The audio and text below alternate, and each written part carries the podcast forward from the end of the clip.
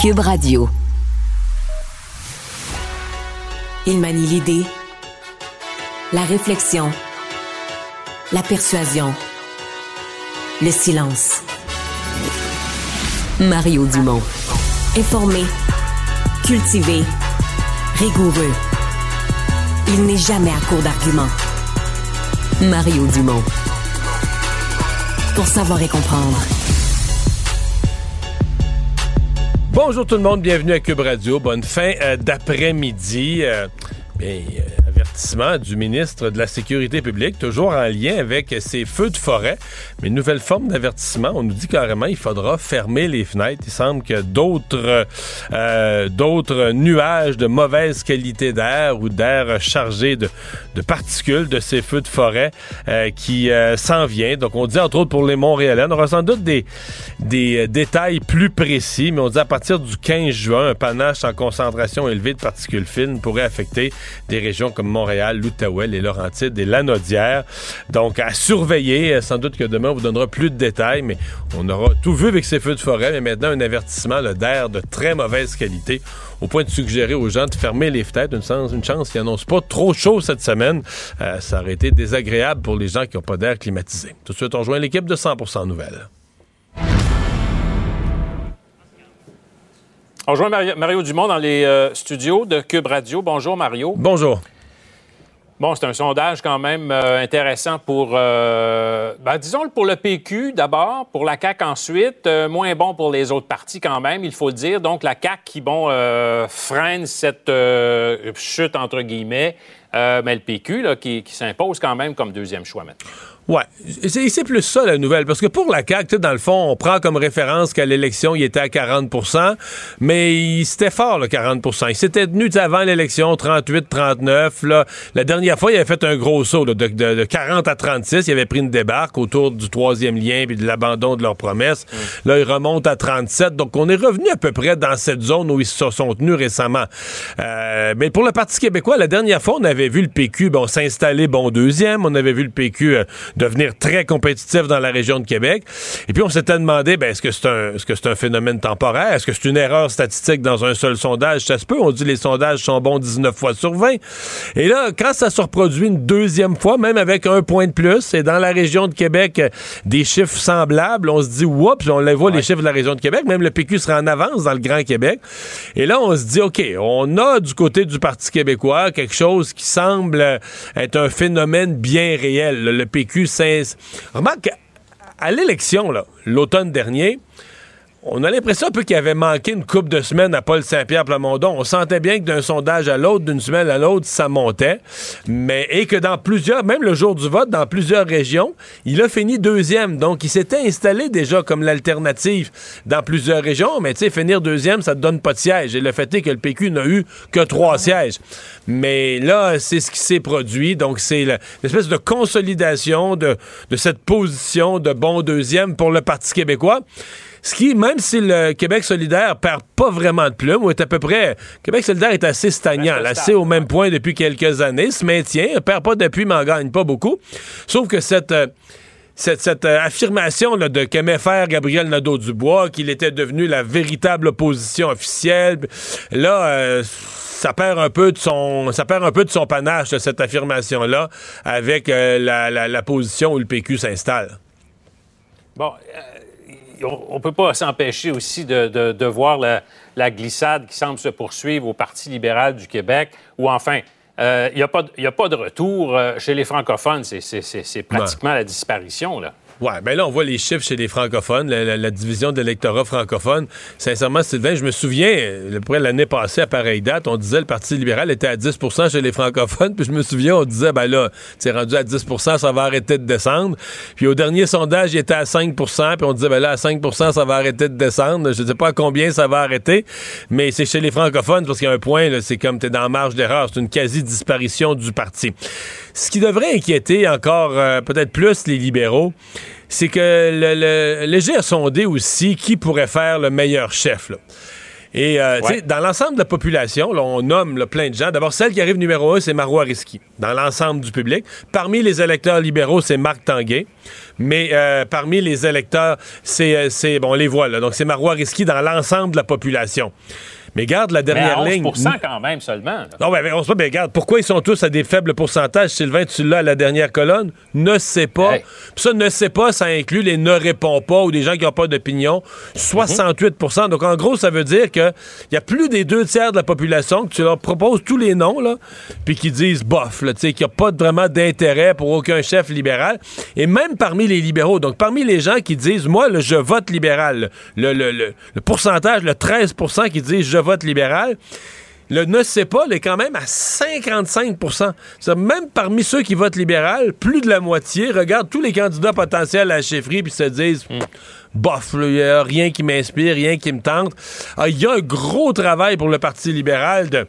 Ben, soit que ces candidats-là vont devoir s'activer, animer la course, présenter des idées originales, susciter l'intérêt, ou d'autres candidats entrent dans la course. On n'en voit pas tant que ça. Mais pour l'instant, pour le, pour le Parti libéral, c'est peut-être plus inquiétant ça. Parce que, tu sais, les sondages, tu peux toujours dire, regarde, là, c'est pas juste de nous sonder, on n'a même pas de chef. On a un chef par intérim. Tu sais, les sondages. Mais le fait que la course ne suscite pas plus d'intérêt à ce moment-ci, ça, je pense, ça doit être sujet de préoccupation. D'ailleurs, la course, ça part pas vraiment. Ben, hein. Ben, dans ce contexte-là, qui va sera tenté vraiment d'aller euh, se présenter? Là? Ça prendrait même un sauveur pour euh, ben changer carrément donc la, ben, je, vais te répondre, je vais te répondre qu'aujourd'hui. Je pense que le sondage aujourd'hui, tel qu'il est publié, euh, l'homme heureux, c'est Marc Tanguay c'est Marc Tanguay qui, au fond, euh, parce que là, on, prend le, sondage dans l'électorat en général, puis on. Mais, dans le fond, le sondage le plus important, c'est dans l'électorat libéral. Une course à la direction du Parti libéral, ce sont les membres du Parti libéral qui votent, puis les membres du Parti libéral sont issus de l'électorat libéral. Et dans l'électorat libéral, Marc Tanguay est à 27% Parmi les électeurs libéraux, il est à 27% puis son plus proche rival, je pense, est à, est à 6% Donc, il est très, très en avance. Et lui, bon, qui se disait plus ou moins en réflexion, qui a pris l'intérim, mais qui a jamais fermé la porte. Et les règles du parti, tu sais, d'habitude, dans le passé, on disait, ben, si tu te présentes chef par intérim, il faut que tu prennes un engagement ferme que tu ne participeras pas à la course. C'est exclu. C'est exclu. Mais ce n'est pas le cas présentement. Le Parti libéral a laissé la porte ouverte en disant, regarde, là, le caucus est plus petit, on fait ce qu'on peut, le parti est en reconstruction, donc on va prendre un chef par intérim, puis on l'obligera pas. On le forcera pas à renoncer à se présenter vraiment à la direction du parti. Alors là, je suis convaincu que Marc Tanguay regarde ça aujourd'hui puis se dit Ouais, euh, mais si je décidais d'aller à la, course pour devenir non plus le chef par intérêt, mais le véritable chef, mes affaires sont peut-être pas pires. En tout cas, ça va être à surveiller dans les, euh, semaines à venir. Bon, j'aimerais qu'on parle de la ministre de l'Habitation, euh, France-Hélène Duranceau, qui bon, a présenté son projet de loi 31 sur la cession de bail des baux, évidemment, pour redonner plus de pouvoir aux, aux propriétaires. Donc, euh, est-ce que c'est une solution à la crise? Est-ce que ça empire les choses? On va, on va en parler, mais avant, euh, elle est intervenue sur, sur, les ondes de nouveau en disant que euh, c'est normal, de, finalement, de redonner un peu de pouvoir. C'est un droit qui ne devrait pas être celui du locataire et l'a enchaîné pour défendre son projet de loi. Donc, le, locataire qui veut faire ça, donc décider lui-même, ben, il n'a qu'à investir en immobilier. On va écouter sa réponse aujourd'hui là-dessus. J'ai dit ça, puis je suis désolée là, si ça a paru insensible. J'étais dans une description euh, juridique et économique des choses. Alors, euh, au contraire, je suis très sensible à ce qui se passe en matière d'habitation. Faut qu'on, faut qu'on accélère les choses. Donc, c'est un petit peu malhabile là, pour son projet de loi, évidemment, qui donc suscite quand même des débats, il faut le dire. Ouais.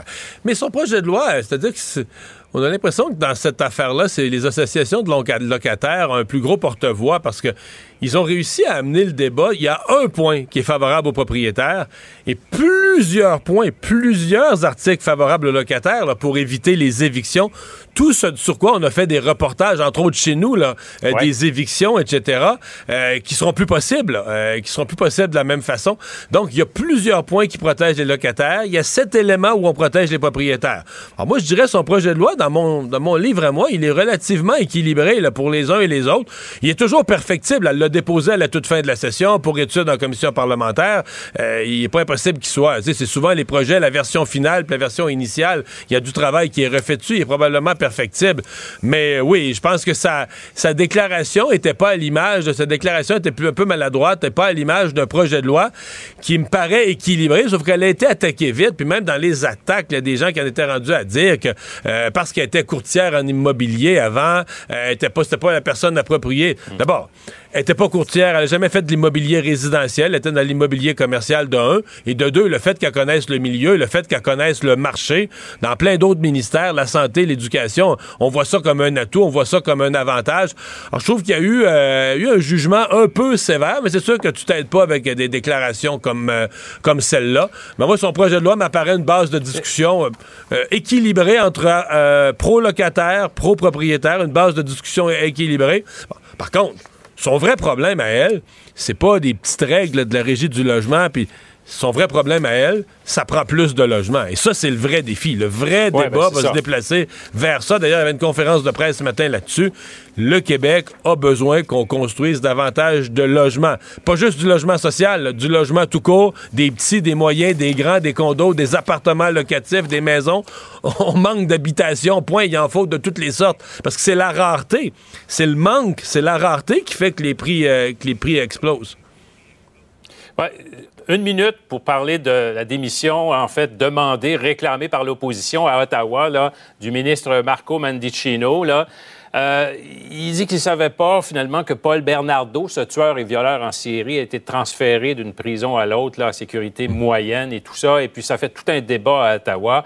Euh, est-ce qu'on est un peu vite pour réclamer une démission sur une affaire comme ça? C'est gros. C'est gros de demander une démission pour une affaire comme celle-là.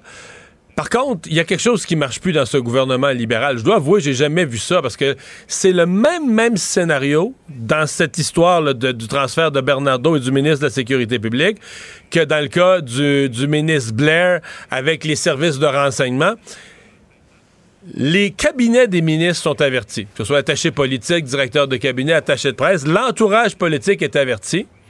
Et là, ce qui semble circuler à Ottawa, c'est qu'eux, ils ont une espèce de mot d'ordre dis-le pas à ton ministre. Quand c'est de la merde, dis-le pas à ton ministre comme ça. S'il si se fait poser la question, il va pouvoir plaider Ah, pas au courant, moi, pas au courant.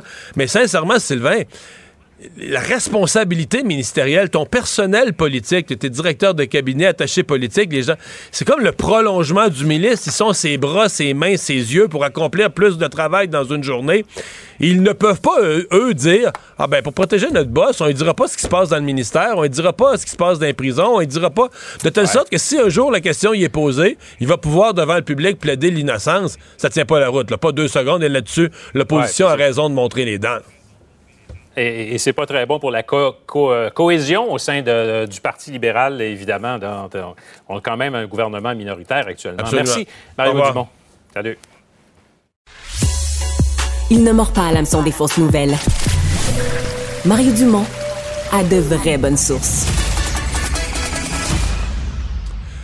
Alors, c'est une euh, position euh, ferme, dure, diront certains, qui a été prise aujourd'hui par euh, le Parti conservateur du Canada dans le dossier du transfert de prison. Je vous rappelle, Paul Bernardo, bon, un des criminels au Canada qui a causé les gestes les plus horribles et qui devait être transféré donc d'une prison à sécurité maximum vers une prison à sécurité moyenne. Ça a fait beaucoup réagir. Et donc, si les conservateurs aujourd'hui demandent la démission du ministre Mendicino là-dessus, c'est qu'ils considèrent qu'il a euh, menti, induit ses collègues en erreur en disant, en disant essentiellement de l'avoir appris d'un média comme tout le monde, ne pas avoir été averti, alors qu'il a été révélé le contraire par la CBC. Le chef du Parti conservateur, Pierre Poilievre, est avec nous. Monsieur Poilievre, bonjour. Bonjour, M. Dumont. C'est quand même dur, c'est quand même, certains diront extrême, de demander la démission euh, du ministre pour le transfert d'un prisonnier?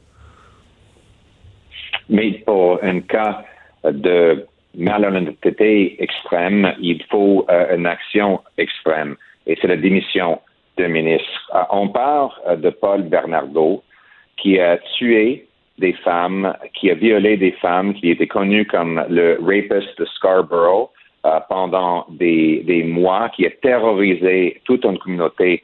Le fait qu'il ait déménagé d'une prison de sécurité maximale à une prison médium qui le, va permettre ce, ce, monstre de rencontrer et d'avoir contact direct avec d'autres êtres humains, d'avoir accès à beaucoup plus de liberté. C'est un autre traumatisme pour toutes les femmes qui avaient peur pendant cette période-là, mais surtout pour les, membres de famille et pour les amis euh, des victimes dont j'ai rencontré quelques-unes euh, pendant la fin de semaine.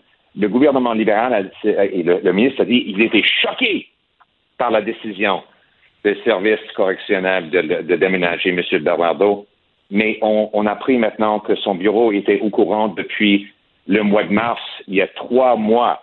Et maintenant, il dit que non, c'est que ses adjoints personnels avaient gardé le secret de lui. Je crois pas. Et si c'était le cas, il aurait annoncé les membres de son personnel qui, allait, qui, a, qui a congédié. Il n'y en a pas. Parce que, évidemment, c'est pas vrai. Évidemment, il était au courant. Et euh, en, il a menti. Il doit démissionner. Hmm. Donc, dans votre esprit, euh, euh, l'idée ou l'excuse que des membres de son personnel politique ne lui auraient pas transmis l'information, pour vous, ça passe pas?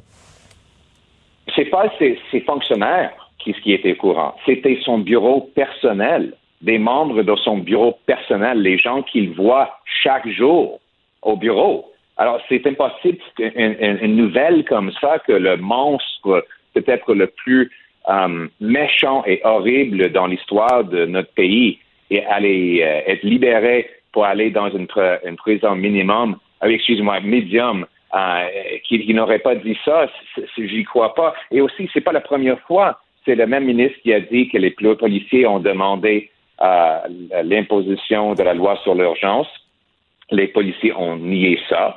C'est lui qui avait dit que c'était impossible de fermer le chemin Roxham pendant un an mais maintenant on sait que c'était possible euh, et on l'a fait. C'est lui qui a dit que son loi euh, n'allait pas bannir des armes de pole, des armes de chasse, et après ça, il avait besoin d'avouer que oui, ça allait euh, bannir des armes de chasse. C'est lui qui avait dit que les services de renseignement n'avaient jamais partagé l'information sur l'intimidation d'une députée par Pékin dans le dossier d'ingérence étrangère, mais maintenant on sait que oui, c'était partagé avec l'adjoint de, sécurité nationale du premier ministre. Et c'est lui, M. Mendocino, qui a dit que tous les, postes de police de Pékin sont fermés.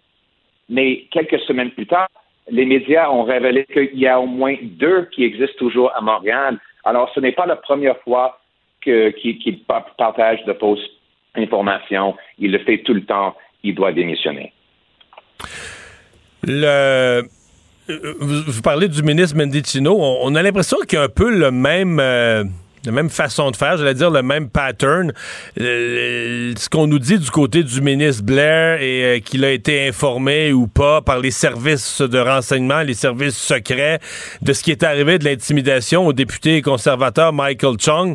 Euh, l'impression qu'il y a quelque chose d'assez semblable, dire que le personnel politique aurait été averti ou le bureau aurait été averti, mais le ministre lui-même plaide, moi je l'ai pas su. Euh, est-ce qu'il y a, est-ce que dans votre esprit il y a une méthode, il y a une façon de faire, est-ce qu'il y a une un mot d'ordre du personnel politique de, de, protéger les élus en leur donnant pas toute l'information. Qu'est-ce que vous voyez de ça? Je vois ça avec le premier ministre lui-même. C'est sa défense en termes de l'ingérence de Pékin. Il y a tous des, des briefages qui sortent dans les médias euh, et Trudeau dit Ah, si j'étais pas informé, mon, euh, mon ma conseillère de, sécurité euh, nationale a été informée, mais elle a décidé de ne pas partager l'information avec moi. Euh, c'est difficile à croire que notre système, nos, nos personnels sont en train de cacher tous ces faits difficiles du gouvernement élu, mais c'est souvent la défense de ce gouvernement et les Canadiens ne le croient pas. M. Paulette, je vous amène sur un autre sujet. Il y a une semaine, vous meniez une bataille euh, dont je suis pas certain que tous les contours aient été euh, compris par la population là, pour empêcher l'adoption du budget.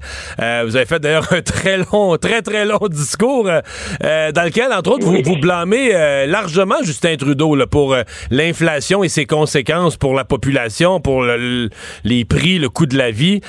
Expliquez-nous en quoi vous tenez Justin Trudeau personnellement et son gouvernement leur responsabilité responsable de, de, de l'inflation, entre autres sur les aliments. comment, comment vous voyez le gouvernement responsable entièrement de ça? Il y a deux façons. Premièrement, il a mis son taxe carbone, sa taxe carbone qui augmente le coût de l'essence et de diesel pour nos fermiers, nos camionneurs, ce qui augmente le, prix des, le prix d'épicerie. Il veut ajouter un autre 20 sous le litre au Québec à ce taxe avec l'appui du bloc en passant. Um, deuxième chose, c'est ces déficits inflationnistes. Tout le monde est d'accord maintenant que les déficits alimentent de l'inflation. Contre, on crée davantage d'argent pour acheter les mêmes produits, ça gonfle les prix. Et peu importe si on blâme Justin Trudeau pour la création de cette inflation originellement, on peut dire que maintenant, le COVID n'est plus avec nous. C'est pas une justification de continuer à, dépenser. Sa ministre des Finances a dit que, que les déficits mettent de gaz ou de l'essence sur le feu inflationniste, mais deux semaines plus tard, elle a introduit un budget avec 60 milliards de dollars de dépenses additionnelles qui ajoutent à l'inflation. C'est 4 200 dollars pour chaque famille en inflation. Et l'inflation, ça force la Banque du Canada d'augmenter les taux d'intérêt sur les hypothèques des Canadiens qui sont les plus endettés dans le G7. On a 2 billions de dollars de dettes pour nos, euh, nos familles. C'est la plus grande dette par rapport au PIB euh, des familles dans le G7. Et cette dette va, va, va frapper les taux d'intérêt plus, euh, plus élevés. Moi, je pense qu'il peut y avoir une crise. En fait, le, le Fonds monétaire international a dit que le Canada est le pays dans l'OCDE le plus à risque à une, crise de défaut de, des, hypothèques. Donc, qu'est-ce que c'est la solution? C'est d'équilibrer le budget. En équilibrant le budget, on va réduire l'inflation et les taux d'intérêt. Et j'ai proposé des mesures pour le faire en mettant en place une loi qui obligerait les politiciens à trouver une dollar de, l'économie pour chaque nouveau dollar de dépense, en éliminant le gaspillage euh, dans le gouvernement. Ça nous permettrait de réduire la pression inflationniste et les taux d'intérêt pour protéger euh, notre économie. C'est la raison pour laquelle j'ai essayé d'empêcher ce budget inflationniste. Hmm la taxe carbone, c'est la façon que le gouvernement dit avoir euh, euh, trouvé pour euh, combattre les gaz à effet de serre. double question. vous pensez vraiment que ça a un effet inflationniste important à ce moment-ci sur les biens? Et deux, qu'est-ce que vous feriez si vous l'enleviez? Comment vous feriez, comment vous remplaceriez cette mesure sur le plan de, des changements climatiques? Mais, mais euh, ça, le, euh, double question, parce que c'est une double taxe. On a déjà une taxe carbone à travers le pays, y compris au Québec. Trudeau veut en mettre une autre, une double taxe. Une taxe qui va augmenter les prix de l'essence au Québec de 17 sous. Et en plus, le, le, taxe de vente va s'appliquer sur la taxe carbone, ce qui va augmenter euh, le total à 20 sous le litre. Alors, est-ce que les gens au Québec veulent payer un autre 20 sous le litre quand le Québec est déjà l'économie la plus verte euh, en Amérique du Nord? Moi, je ne crois pas.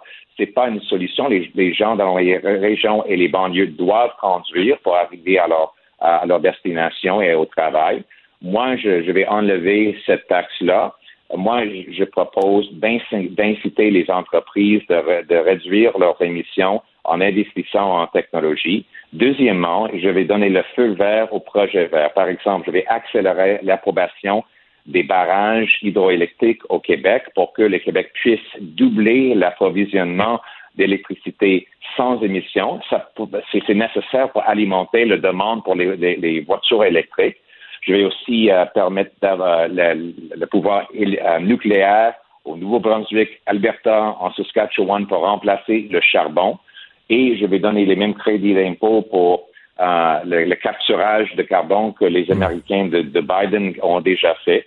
C'est comme ça, en donnant le feu vert au projet vert et en réduisant le prix de l'énergie zéro carbone euh, qu'on va pouvoir euh, réduire les émissions vous adressez aux Québécois aujourd'hui, là, euh, selon les calculs de votre parti, la taxe carbone, la nouvelle taxe carbone qu'on s'apprêterait à ajouter, euh, aurait un impact direct que les gens verraient, par exemple, sur leur panier d'épicerie. Avez-vous des données en pourcentage? Oui, mes données proviennent du directeur parlementaire du budget qui a dit que quand la taxe s'applique en total, ça va coûter 436 euh, dollars pour chaque famille québécoise et ça va augmenter le prix de l'essence de 17 sous, mais 20 sous si on ajoute la, taxe, de vente, de vente sur la taxe. Puis, et aussi, évidemment, les fermiers et les camionneurs qui nous amènent la nourriture vont devoir le payer, donc ils vont passer le prix euh, pour euh, les consommateurs qui achètent la nourriture aussi. Donc c'est une taxe qui va punir les Québécois, surtout dans les régions et dans les banlieues. Et nous sommes le seul parti qui est contre. Le bloc, les néo-démocrates et les libéraux sont pour la taxe carbone sur les Québécois. Pierre Poliev, merci d'avoir été avec nous. Au revoir. Merci beaucoup, M. Demont. Le chef du Parti conservateur du Canada. Mario Dumont. Plus pratique que n'importe quel moteur de recherche. Une source d'information plus fiable que les internets. Pour savoir et comprendre, Mario Dumont.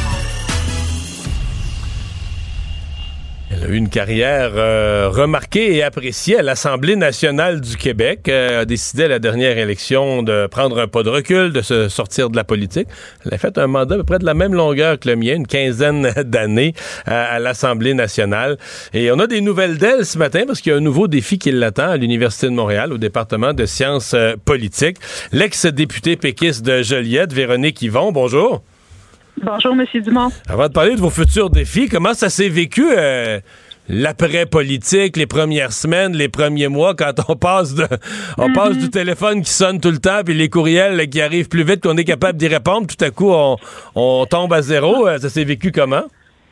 Étonnamment bien. Ah oui? je m'étais euh, je m'étais psychologiquement euh, programmée à vivre un gros sevrage intense et avoir des rechutes euh, et à être rivée à mon écran pour écouter toutes les périodes de questions, mais non, ça s'est bien passé.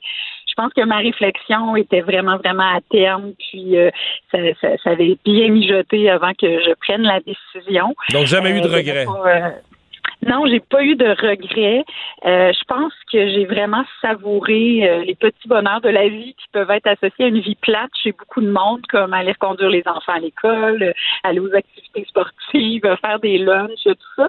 Moi, ça a été de grandes sources de bonheur parce que j'ai jamais eu la chance de, de le vivre ayant été élue et devenue maman dix jours après.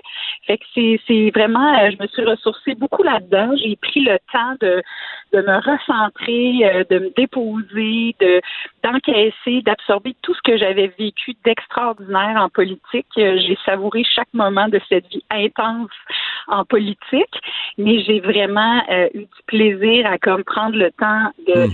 De justement euh, pouvoir réaliser tout ça, tout l'extraordinaire de ça.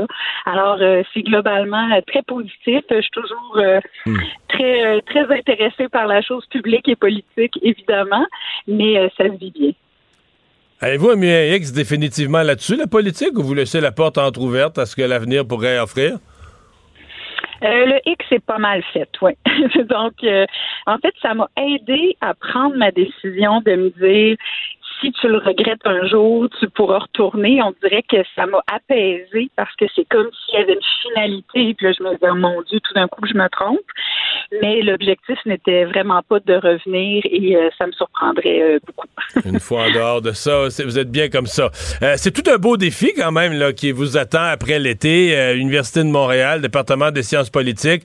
Plus, on dit que vous serez en résidence à la nouvelle maison des affaires publiques et internationales de l'université. bon, quelques mois de, repos pour se déposer, mais on repart sur un défi euh, stimulant? Ah oui, vraiment. Euh, je pense que ça va être euh, vraiment, vraiment enrichissant d'une part, euh, avoir la chance euh, de communiquer ma passion pour le service public puis la pratique de la politique à des à des étudiants à la maîtrise qui vont être très stimulés, stimulants aussi. Donc, être avec la jeunesse, je pense que c'est une source complète et renouvelable de, de défis constants. Avec ça, ça m'emballe. Mais en plus, ce qui est vraiment la cerise sur le gâteau, c'est la création là, toute, toute récente de cette nouvelle maison des affaires public et politique qui répond, selon moi, vraiment à un besoin dans la société. Le but de cette maison-là, c'est multidisciplinaire. Là. Pour l'instant, il y a quatre départements qui en font partie, dont sciences politiques et économie notamment.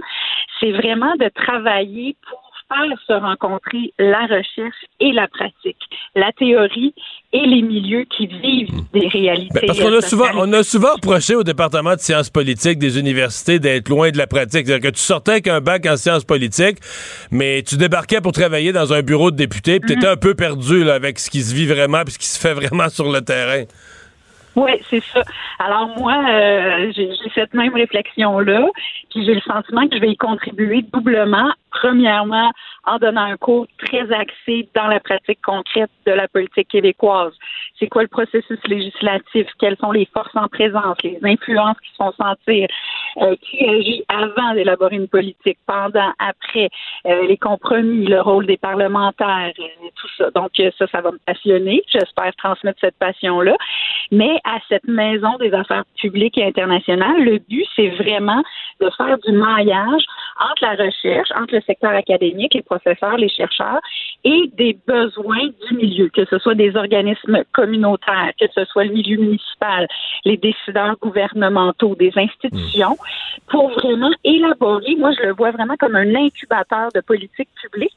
Moi d'ailleurs, mon premier projet sur lequel je veux travailler, c'est de chercher des moyens de faire se cohabiter euh, les jeunes, des étudiants avec des aînés qui pourraient les héberger dans leur maison, répondant à des enjeux, comme on le voit encore aujourd'hui, d'étudiants qui n'ont pas de logement avec la crise du logement, d'aînés qui sont beaucoup dans la solitude et l'isolement et qui veulent rester plus longtemps à domicile, donc avec des jeunes qui pourraient les accompagner au quotidien dans des petites tâches et en plus un partage intergénérationnel qui pourrait être extrêmement fort. Donc ça, c'est le genre d'idée euh, qui pourrait euh, être en incubation en travaillant, par exemple, avec des milieux communautaires qui ont une expertise, avec des chercheurs qui se sont penchés sur ces enjeux-là, puis faire un peu un mini-projet ou un projet pilote de politique publique. Et dans mes rêves les plus fous, ben c'est ça. Après, on serait capable de transposer ces politiques-là à plus grande échelle. Je, comprends que vous êtes plus loin de la politique partisane maintenant et de plus en plus loin que votre nouveau défi, mais quand même, parce que ces jours de sondage aujourd'hui, euh, vous avez quitté le Parti québécois, quand même, vous avez vécu les dernières années qui étaient difficiles. Comment vous voyez cette espèce de, relance? Bon, on est encore loin des grands succès mm-hmm. électoraux, mais en tout cas, il y a clairement euh, une nouvelle étincelle, un nouveau vent positif au Parti québécois. Vous voyez ça comment? Ben, je vois ça euh, comme euh, une source de lutte au cynisme assez extraordinaire parce que ça montre que la démocratie est toujours vivante et que des mouvements euh, dans la sphère politique, ça existe. Je pense d'ailleurs que ce serait un beau cas d'espèce d'études dans les facultés de, de, sciences sociales et de département de sciences politiques parce que euh, il y a un an, on tenait le Parti québécois pour mort, littéralement. C'était ça. on en parlait ce matin à LCN. On dit il y a un an, on recevait en entrevue Paul Saint-Pierre Plamondon, ah tous médias confondus. Et c'est sûr qu'une des, questions, elle est portée sur la mort du Parti québécois. Sur la mort du Parti québécois. ça peut être la première ou la dernière, mais il y allait en avoir une. C'est clair, puis c'est pour ça que c'est d'autant plus spectaculaire. C'est-à-dire que euh, c'était non seulement difficile, mais c'était avéré comme une fatalité. Et euh, c'est un c'est un mouvement qui, qui est spectaculaire, mais moi je trouve qu'il devrait donner confiance plus généralement dans l'action politique. Parce que ce qui s'est passé, je crois, c'est un gain de confiance dans la personne de Paul Saint-Pierre Plamondon, dans la cause, les causes défendues par Paul Saint-Pierre Plamondon et la petite équipe et le parti. Et euh, c'est aussi un, respect de la combativité, je crois. Parce que c'est d'autant plus incroyable que quand autant de gens bêtes jour après jour, de difficultés, de, de, de, haies, de courses à, franchir, euh, autant c'est extraordinaire que tu résistes et que tu sois capable d'avoir cette force-là euh, de continuer de te battre pour tes idées, tes idéaux, avec l'authenticité qu'on voit. Donc, euh, je, je, je, trouve que c'est vraiment porteur de quelque chose qui en dit long, parce que souvent on est cynique, on pense que les jeux sont faits à l'avance, que tout est une question de communication, de formatage. Oui, c'est présent dans la sphère politique, mais il y a encore de la place pour l'innovation, pour l'authenticité, pour les idées. Et je pense que ça résonne aussi euh, chez les gens. Mm. Véronique Yvon, merci beaucoup d'avoir été avec nous. Bonne chance pour la suite. C'est très gentil. Merci Au revoir. Francis Gosselin, économiste. Tout ça, ils l'ont échappé. Consultant. C'est quand même pas une petite affaire. Auteur. C'est moins politiquement populaire. Francis Gosselin pour savoir et comprendre l'économie. Bonjour Francis. Salut Mario. Alors la Banque centrale américaine, la Fed, qui aujourd'hui faisait son annonce en matière de taux d'intérêt. Oui, effectivement. Puis bon, sans grande surprise, là, on en avait parlé hier, la Fed a décidé euh, une pause à son tour. Euh, c'était une drôle de, conférence de presse là, que nous a donné M. Powell. Je ne sais pas si tu as eu la chance de, le voir ou de l'écouter, euh, mais il semblait beaucoup moins agressif qu'il l'a été ces dernières ces derniers mois, alors que la Banque américaine a augmenté son taux dix fois consécutives, donc ce qui était quand même euh, une bonne séquence. Euh, donc une pause qui est décrétée. Euh, Monsieur Powell indirectement a comme promis qu'il allait réaugmenter le taux, mais essentiellement, comme je dis souvent, c'est possiblement une, promesse plus qui veut avoir un impact psychologique que vraiment quelque chose qui pouvait dire dans le temps. de plus en plus, là, on, commence à penser que c'est peut-être la fin des augmentations pour le taux directeur américain. Mm-hmm.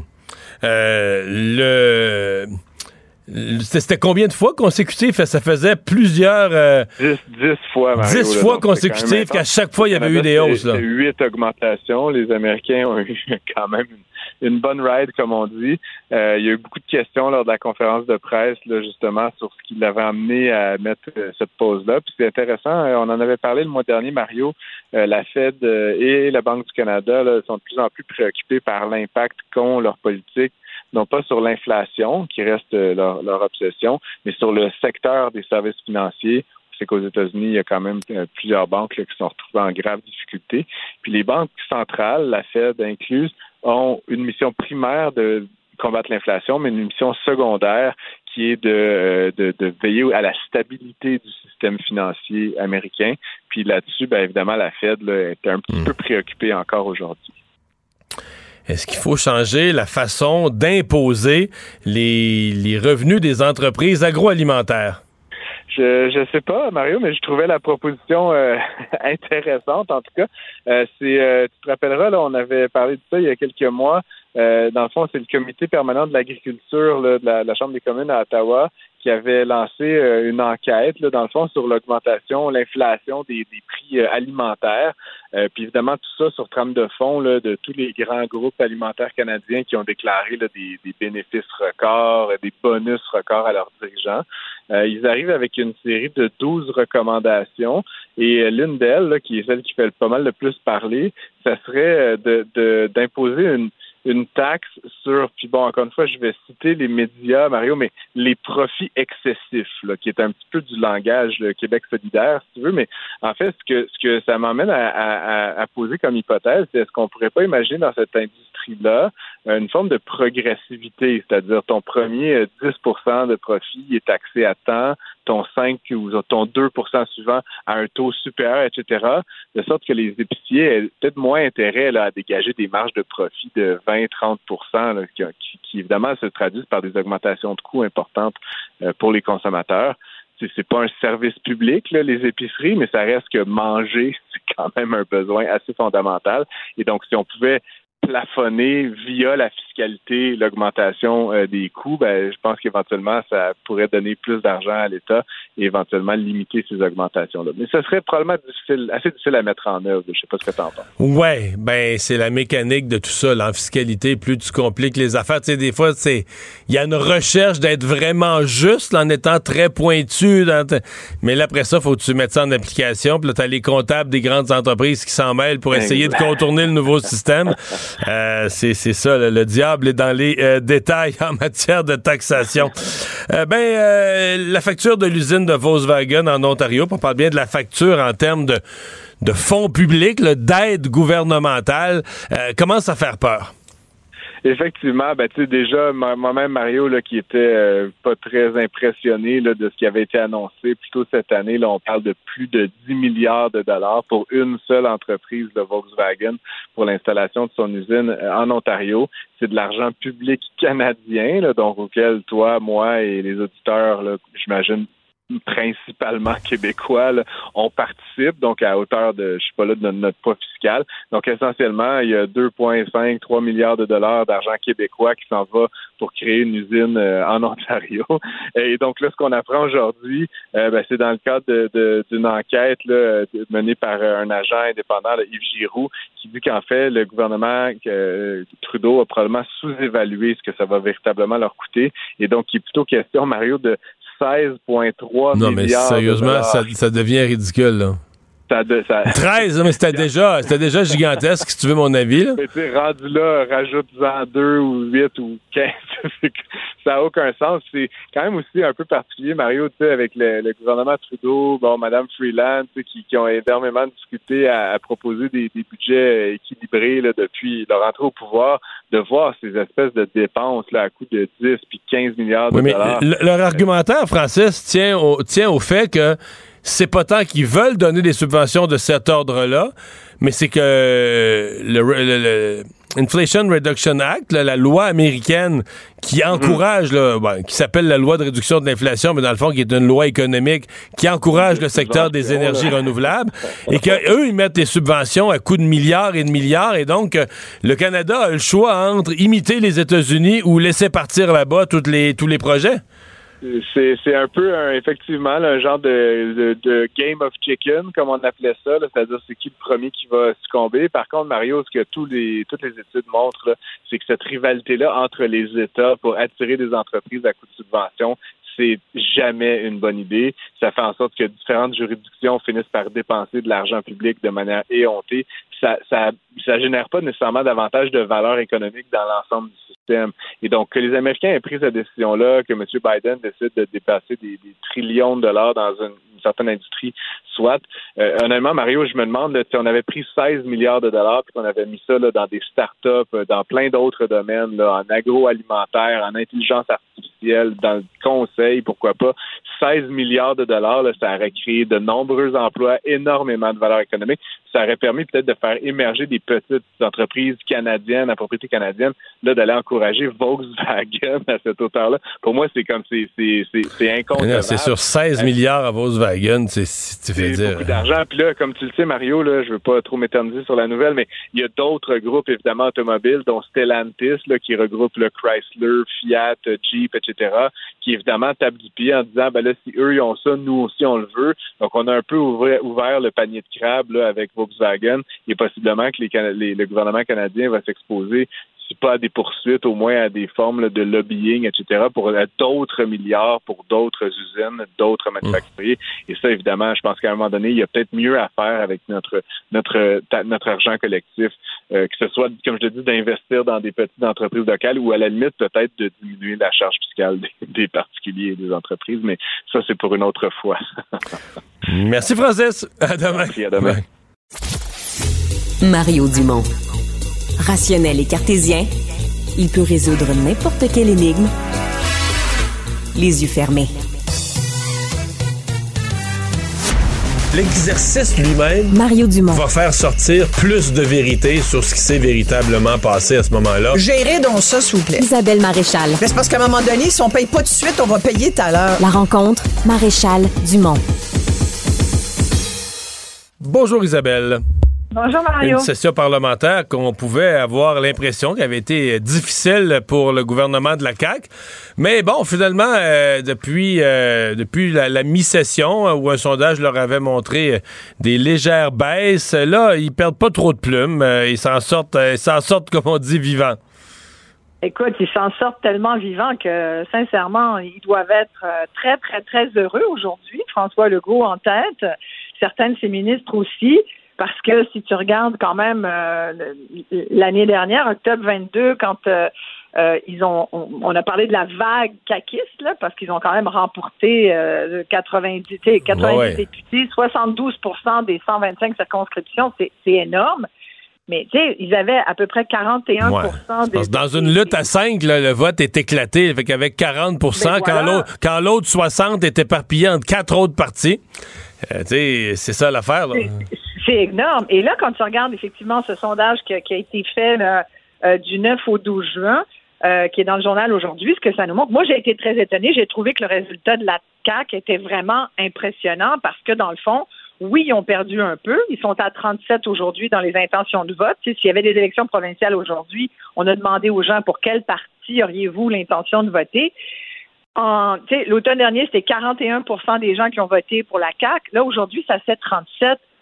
Sincèrement, c'est quasiment dans la marge d'erreur à 4 là, c'est moi, je trouve que c'est des résultats euh, étonnamment très élevés euh, et très encourageants pour les caquistes. Alors, sincèrement, quand tu regardes, oui, beaucoup de gens, certains en tout cas, ont, parlé de, de mauvaise session parce que c'est vrai que ça a été une session euh, parlementaire extrêmement houleuse c'est vrai que dans l'actualité, on a eu l'occasion de, parler de plein de sujets qui, à mon avis, étaient majeurs. Puis tu sais, c'est sûr que quand tu sors le méchant, Mario, là, ça, ça fait des vagues. Les, gens se pognent. Euh, on dit des choses qu'on voudrait peut-être pas toujours dire de cette façon-là, ce qui a fait en sorte qu'on a peut-être parlé de l'arrogance de François Legault. Est-il vraiment arrogant? Moi, je suis pas sûre. Je pense qu'il y a un certain âge, puis qu'il y a une façon de parler aussi qui, témoigne du type de politicien qu'il est, de l'époque aussi. Euh, dans laquelle euh, il a grandi, mais je pense aussi qu'il et, qu'il est capable de toucher le cœur des gens. Et c'est probablement là où il va chercher des points puis qui maintient hmm. euh, cette grande avance qu'il a sur tous les autres partis. Puis tu sais, moi, je, moi, sincèrement, je trouve qu'on a parlé des vraies affaires. On a parlé de quoi? On a parlé des enjeux du Québec. On a parlé du déclin du français. Ça, sincèrement, il était temps qu'on s'y attelle. Puis on en a parlé. Il faut continuer d'en parler. On a parlé d'immigration, de francisation, donc ça vient avec. On a parlé de la crise. Tu sais, on se souvient pas là qu'en mars dernier, il y avait, il y avait eu des, baisses d'impôts pour essayer d'aider un peu les gens de la classe moyenne. Aujourd'hui, tu sais, on a dû faire face encore à une pas aujourd'hui, aujourd'hui, mais enfin au cours des derniers jours, il y a eu cette xième hausse du taux directeur, ce qui fait que c'est d'autres pressions sur la classe moyenne. C'est que là, on est en pleine crise du logement. Tu sais, c'est des dossiers, quand tu les mets, là, tu les mets les uns après les autres. Euh, sincèrement, ils en ont beaucoup, euh, ils ont beaucoup de pain sur la planche. Mais ce qui, l'autre, l'autre élément qui marque le sondage, c'est vraiment le Parti québécois qui s'installe ah quand ben même assez clairement devant. Tu sais, il y avait toute cette notion de un débat qui est la véritable opposition. Euh, bon, l'opposition officielle théoriquement, en nombre de sièges à l'Assemblée, c'est le Parti libéral, mais évidemment, quand on regarde en appui parmi les électeurs, puis encore pire chez les électeurs francophones, euh, ils sont loin. Euh, le Québec solidaire disait, ben nous sommes la véritable opposition officielle, mais quand on regarde les chiffres, on dit finalement, le PQ, avec ses, seulement trois députés, c'est un peu eux qui sont la vraie alternative au gouvernement. Là. Tout à fait, puis tu devances mon point là-dessus, parce que je voulais te, je voulais te parler un peu d'Éric Bernard Trinville, j'y reviendrai, mais, mais si tu veux parler tout de suite du Parti québécois, c'est le grand gagnant, à mon avis, de ce sondage. Puis je pense que, sincèrement, c'est probablement. Écoute, ils sont trois, Mario. c'est fascinant quand même. À trois, euh, tu sais, Pascal Bérubé, Paul Saint-Pierre Plamondon, Joël Arsenault, c'est une espèce de trio gagnant. Écoute, ils ont aujourd'hui 23% des électeurs québécois. Ça veut dire que parmi ceux qui auraient l'intention de voter aujourd'hui, ça c'est une autre affaire, il n'y en a pas tant que ça, du monde qui irait voter. on est un peu plus de 60% c'est quand même, c'est dommage, mais c'est ça. Alors, ben, parmi les gens qui auraient l'intention de voter, il y a quasiment un Québécois sur quatre, tu sais, 23 c'est pas loin du quart, qui dit, ben moi, je voterais PQ alors qu'il n'avait euh, en octobre 22 que 14,61 des, des, des votes. Alors, eux, là, c'est majeur. Eux, là, c'est champagne. Tu comprends? ouais, mais c'est aussi que. ils vont fêter le 24 juin. ça va être le party solide. Mais c'est aussi que si tu remontes un peu plus loin, il y a un an, jour pour jour, on le disait aujourd'hui. On n'était même pas sûr qu'il rentre à l'Assemblée ben nationale. Non, quiconque, quiconque recevait en entrevue euh, Paul Saint-Pierre Plamondon l'année passée à pareille date allait lui poser la question sur la mort du PQ, sur le risque de la mort du PQ. Est-ce que cette élection ben pourrait être la dernière? Alors, c'est quand même signe que tu peux revirer les choses en politique, que les, électeurs, euh, même quand tout a l'air au plus bas, tu peux revirer les choses. Complètement. tu te souviens, on s'en est parlé l'automne dernier. Ça a été dans, dans les sujets qu'on abordait parce qu'on était en campagne. Puis moi, je trouvais que dès le début, moi, j'ai trouvé, je le connais, euh, Paul Saint-Pierre Plamondon, toi aussi. Bon, euh, je pense que les électeurs, les Québécois le connaissent de plus en plus et, voient que on parle souvent de la vieille politique, la vieille façon de faire de la politique, comme si c'était un peu une fatalité. Beaucoup de gens estiment que, c'est cette façon-là, qu'il n'y en a pas vraiment, vraiment d'autres. Puis Paul Saint-Pierre Plamondon montre que tu peux changer de ton.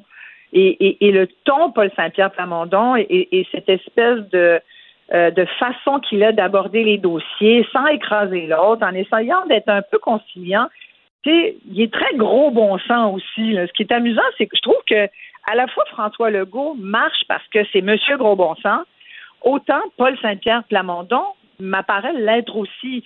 quand il parle, je trouve qu'il y a comme une logique dans ses propos. C'est la version Oxford. C'est la version Oxford du Gros Bon Sens. Voilà.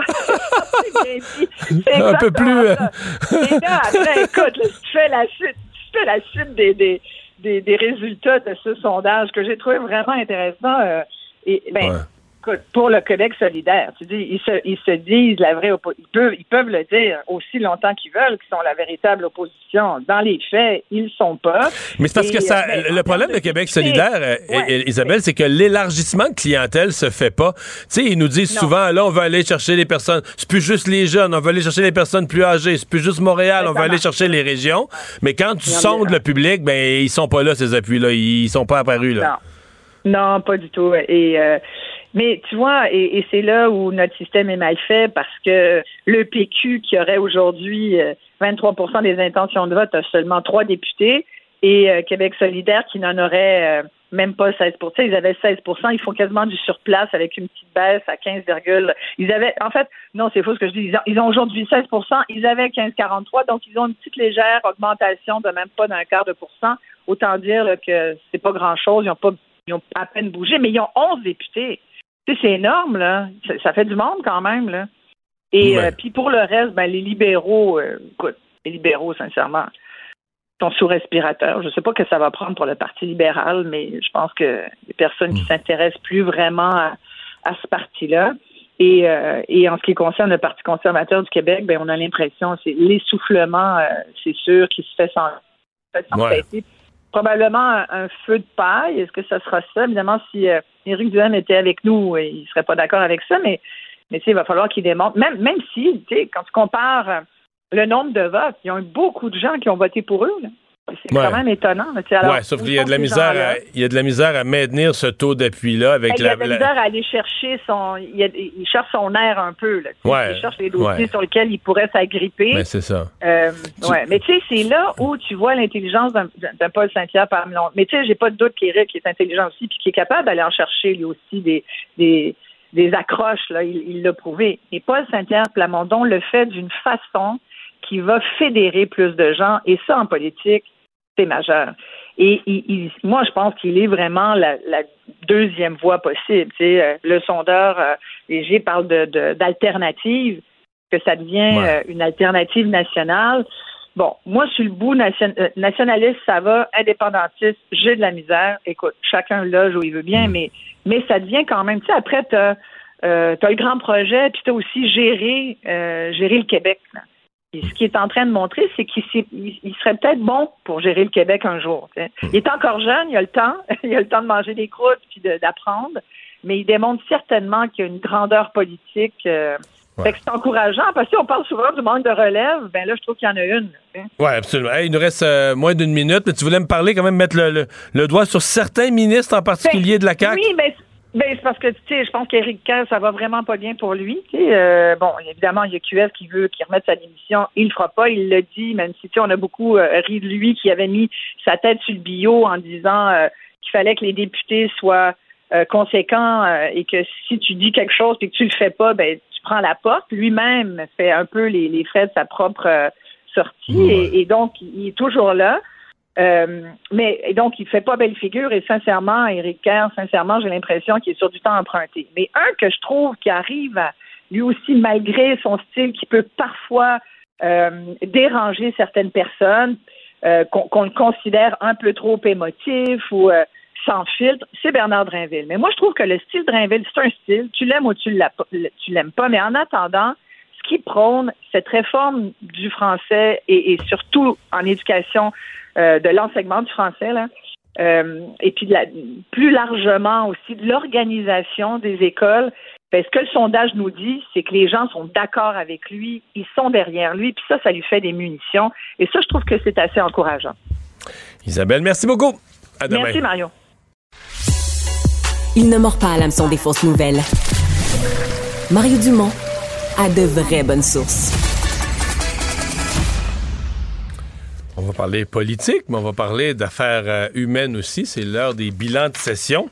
Euh, notre prochaine invité a pas juste accompli des choses dans la session parlementaire, on a accompli euh, personnellement aussi. Monsef Déragi, député libéral de l'Éligan et leader parlementaire de l'opposition libérale à l'Assemblée nationale. Bonjour. Bonjour, M. Dumont. Avant de parler politique, vous avez annoncé une, une belle nouvelle cette semaine sur les réseaux sociaux. C'est un accomplissement majeur. Oui, effectivement, euh, en fait, c'est un très, très long parcours. Euh, avant de commencer mon doctorat en santé publique, on m'a dit que tu sais pas sur quoi tu, tu, tu, tu, tu embarques. J'ai dit, OK, je, je vais me lancer.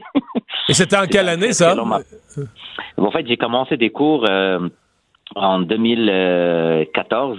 Euh, c'est un long parcours parce que euh, le programme est réputé de, de, de- d'avoir beaucoup de, de, je dirais, de, de, de- d'examens. Donc, euh, on avait déjà un, un examen écrit, euh, sans livre, et par la suite, euh, j'a- j'a- j'avais l'opportunité d'exposer mon protocole de recherche devant un jury, chose très rare aussi, euh, avant d'aller sur le terrain. Donc, je dis toujours à la blague à mon encadrante, j'ai eu beaucoup de changements, l'arrivée d'un bébé, changement de carrière deux fois et la pandémie. Euh, mais au bout de la ligne, j'ai réussi à, à le terminer. Donc, à- ces à dernières années, en parallèle de la vie politique, vous avez continué à temps partiel à compléter votre doctorat?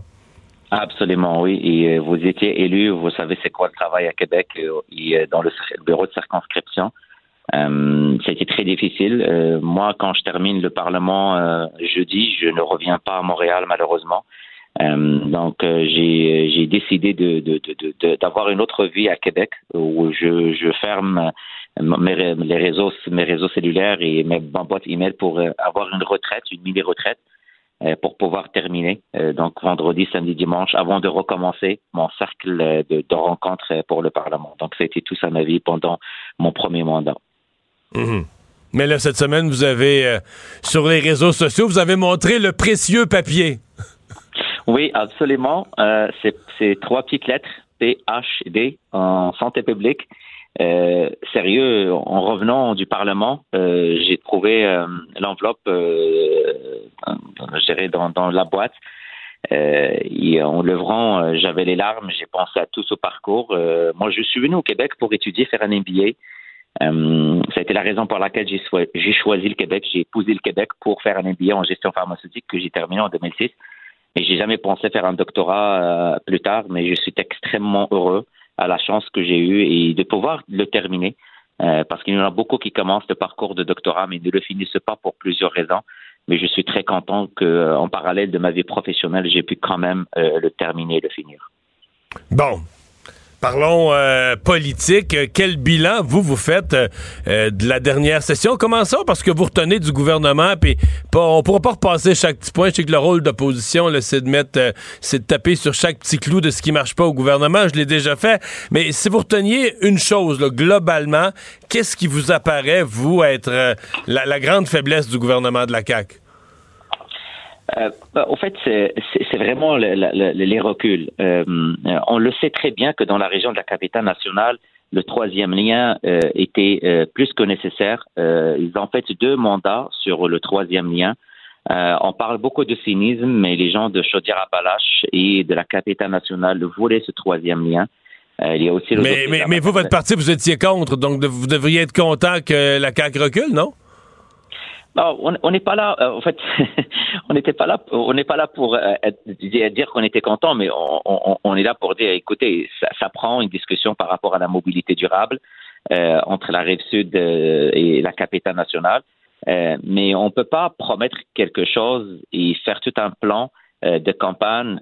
Souvenez-vous des déclarations de M. Bernard Drinville et de Mme Martine Perron lors de la dernière campagne. Euh, les gens euh, euh, nous jugent souvent en lien avec nos promesses. Qu'est-ce qu'on propose à la population versus ce qu'on livre? Donc, ce qu'on doit retenir, c'est ça de la CAQ, c'est que que vaut la parole de François Legault aujourd'hui? S'il promet quelque chose pendant la campagne, et une fois il est au pouvoir, il renie, il ferme la porte. Euh, à quoi bon le croire dorénavant? Euh, Sans oublier les autres problèmes liés euh, à la cybersécurité, la SAC, donc la maternelle 4 ans, la crise de pénurie de main-d'œuvre, on l'oublie souvent. Je sais que ce mot fatigue beaucoup de gens. Mais maintenant, la pénurie, le manque de travailleurs frappe aussi nos services publics. Moi, M. Dumont, j'ai peur vraiment pour les missions de l'État. Quand je vois le réseau de l'éducation, quand je vois le réseau de la santé, où j'ai beaucoup travaillé, le nom dit, c'est vraiment le manque de personnel. Euh, ça ne prend des actions urgentes. Quand je vois la crise du logement, j'ai parlé récemment avec des entrepreneurs, on me dit clairement, Monsef, on est au début de la crise parce qu'il y a beaucoup de projets en arrêt, euh, vu plusieurs contextes, y compris les villes. Donc, on est en pleine crise du logement. C'est un dossier économique euh, et on voit l'impact sur euh, plusieurs régions. Mais si euh, la CAQ a perdu quelques plumes, euh, c'est pas le Parti libéral pour l'instant qui les a récupérés. On comprend bien que c'est un lendemain d'élection difficile. Euh, présentement, on n'a pas de, on a un chef par intérim, mais on n'a pas de, de, vrai chef. Comment vous voyez les prochains mois? Comment vous voyez la prochaine année? Comment vous voyez votre parti se relever Là, je vous parle même pas du sondage de ce matin, mais disons de, de, mois qui sont ardus. On les comprend bien. Le Parti libéral euh, passe par des moments difficiles. Je ne vais pas vous dire le, contraire. Euh, on, a un examen, euh, on doit se définir et non pas laisser les autres nous, définir. la course risque de commencer l'automne. La course va nous donner, je dirais, une autre façon de se reconnecter avec les Québécoises et les Québécois un peu partout, revenir à la base, écouter les gens, avoir une offre politique, avoir un chef euh, c'est des choses qu'on n'a pas présentement. Et vous avez, raison de dire que ce n'est pas le Parti libéral qui bénéficie de la chute de, la CAQ. Euh, le Parti québécois a un chef, un chef en poste qui a fait la dernière campagne électorale euh, avec un message très clair par rapport à la souveraineté et par rapport à, d'autres sujets qui sont très chers au Parti québécois. C'est à nous de mettre en avant notre agenda. C'est à nous d'être la vraie alternative avec une vision économique, avec une vision qui va prendre en considération les enjeux régionaux euh, et euh, répondre d'une manière très claire quel service public on veut demain? Parce qu'on le voit clairement, M. Legault est incapable de livrer les services publics avec l'ensemble des problèmes qu'on voit. Vous-même, vous, l'avez mentionné hier. Est-ce que c'est normal au Québec? 40 000 enfants. À cause de quoi? À cause du manque de personnel au niveau de la DPJ. C'est des, des crises qu'on vit présentement. Et une fois nous, on va avoir une vraie offre politique, je pense que les Québécois euh, on, nous ont vu au pouvoir. On est la vraie alternative, une alternative euh, à François Legault. Et euh, on va remonter. On ne peut pas descendre plus que bas, plus que ce qu'on est maintenant, M. Dumont. Ben, on va surveiller ça. Je vous souhaite un bon été. Merci. Au revoir. À vous aussi. Le député libéral Monsef Déragi. Mario Dumont. Plus pratique que n'importe quel moteur de recherche. Une source d'information plus fiable que les internets. Pour savoir et comprendre, Mario Dumont. Un adolescent de 17 ans poignardé. Une autre femme assassinée. Il est visé par des allégations d'inconduite sexuelle. Les formations politiques s'arrachent le vote des familles. Comment faire fructifier votre argent sans risque? Savoir et comprendre les plus récentes nouvelles qui nous touchent. Tout savoir en 24 minutes. Avec Florence Lamoureux et Mario Dumont. En manchette dans cet épisode, récent sondage léger, le gouvernement Legault freine sa chute et le Parti québécois se confirme comme deuxième choix. Feu de forêt, la qualité de l'air va se détériorer à Montréal. Le ministre de la Sécurité publique, François Bonnardel, recommande aux citoyens de fermer leurs fenêtres. Tout savoir en 24 minutes. Tout savoir en 24 minutes. Bonjour, bienvenue à Tout savoir en 24 minutes. Salut Mario. Bonjour. Le nouveau sondage léger retient l'attention aujourd'hui. La CAQ stabilise sa baisse d'appui avec 37 Et il y a le Parti québécois aussi qui raffermi sa position de numéro 2 avec 23% qui est aussi le très populaire dans la région de Québec. Oui, mais en fait, c'est un deuxième sondage. C'est surtout ça parce que euh, toute personne expérimentée se méfie d'un seul sondage. Quand un sondage dit quelque chose de nouveau, on se dit, bon, on regarde ça. Le dernier On qui était au 1er parle. mai. Ouais, le dernier datait de la fin avril, début mai, mais était fait les derniers jours d'avril. Et donc, il nous disait, euh, le PQ, tout à coup, euh, renforcé dans la région de Québec, s'installe comme bon deuxième. Euh, oui, on avait noté ça, mais comme avec une prudence. Ben, on va attendre de voir les prochains sondages. Est-ce que ça, est-ce que ça se confirme? Est-ce que ça pourrait être un hasard statistique d'une erreur? Le sondage reste un exercice de, de, science- de science statistique. Ou est-ce que ça pourrait être un événement d'un moment, l'exemple le serment au roi qui était bien populaire, puis ça retombe après. Et là, quand as un deuxième sondage qui vient exactement nous conforter dans l'existence des mêmes tendances, on est obligé de dire, oups, OK, le Parti euh, québécois s'installe dans l'espèce de position d'alternative du gouvernement, l'espèce de position là, de bon deuxième. Euh, on voyait déjà ça un peu l'automne passé à l'élection. Le PQ avait été deuxième dans bien des comtés. C'est juste que deuxième, ça donne rien. tu gagnes le siège ou tu le gagnes pas. Mais dans, dans le questionnement sur qui serait l'alternative du gouvernement, ben euh, le PQ s'était déjà positionné. Sauf que là, les chiffres à l'échelle de l'ensemble du Québec sont beaucoup plus clairs. C'est un sondage décevant, là, certainement, pour les autres partis. Québec solidaire qui voit tout son discours sur le fait qu'ils sont la véritable opposition officielle, dans le fond, où euh, c'est filoché, parce que là, ils reviennent troisième, ont beaucoup de difficultés aussi à percer. C'est Hors Montréal. C'est c'est les jeunes de Montréal. C'est vraiment Québec solidaire. Et eux, ce qu'ils ce disent ou ce qu'ils disent souhaiter faire, là, ils veulent faire des tournées régionales. On veut élargir notre vote.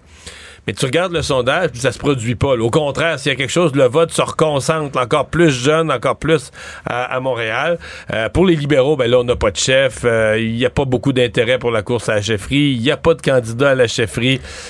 Peut-être une bonne nouvelle pour Marc Tanguay, le chef actuel, parce que s'il n'est pas très, très, très populaire dans l'ensemble de la population, il est populaire dans les électeurs libéraux, parmi les électeurs libéraux. Mais je suis curieuse de t'entendre sur le, les gens, le, le 11 des gens qui voient Marois Risky comme, comme chef. C'est la plus que ce serait visible. bien pour elle de, Ben, de c'est la plus visible, c'est celle qui parle, je pense, avec la plus d'émotivité, c'est celle que le public retient là, quand Qui fait parler. beaucoup d'entrevues aussi. qui est très présente dans les médias. C'est juste que Marois Risky, sur le plan personnel, euh, pour lui avoir parlé, elle vient d'avoir un bébé. Euh, je ne veux pas parler pour elle, mais je pense même qu'elle songe que ce soit pas fini. La famille est à cette étape-là de sa vie. Euh, parce que là, reconstruire le Parti libéral, c'est une moyenne job. C'est que tu repars, euh, tu repars sur le sentier, là, des, des, des, comme on disait autrefois, des sous-sols d'église, mais c'est plus ça les salles aujourd'hui. Mais tu repars vraiment dans les, les petites salles communautaires, aller rencontrer là, des, des associations de comté, puis des nouveaux militants, puis tu feras pas des, tu pars chef du Parti libéral, tu feras pas des assemblées à 300 personnes dans les régions, là. Tu vas repartir avec 7, 8, 10, 12 personnes. Le but étant, ben, de les raccrocher, de reformer un exécutif de comté fonctionnel, que ces gens-là, que ces gens-là recrutent d'autres. Moi, je, je, je doute que Marois Risky, même avec la pression des gens qui lui demandent, je sais qu'elle-même, elle a approché des gens pour se présenter en leur disant, moi, j'irai pas, en tout cas, peut-être pas, pas jamais dans sa vie, mais pas, pas cette année, pas à ce moment-ci. Euh, après ça, il y a Sophie Brochu, l'autre qui se casse, c'est Sophie Brochu, l'ancienne présidente d'Hydro-Québec, mais elle, elle a dit clairement qu'elle a aucun intérêt. On la met quand même dans le sondage parce qu'il y a des libéraux qui ont de l'intérêt pour elle, puis le sondeur va aller voir ce que ça donne.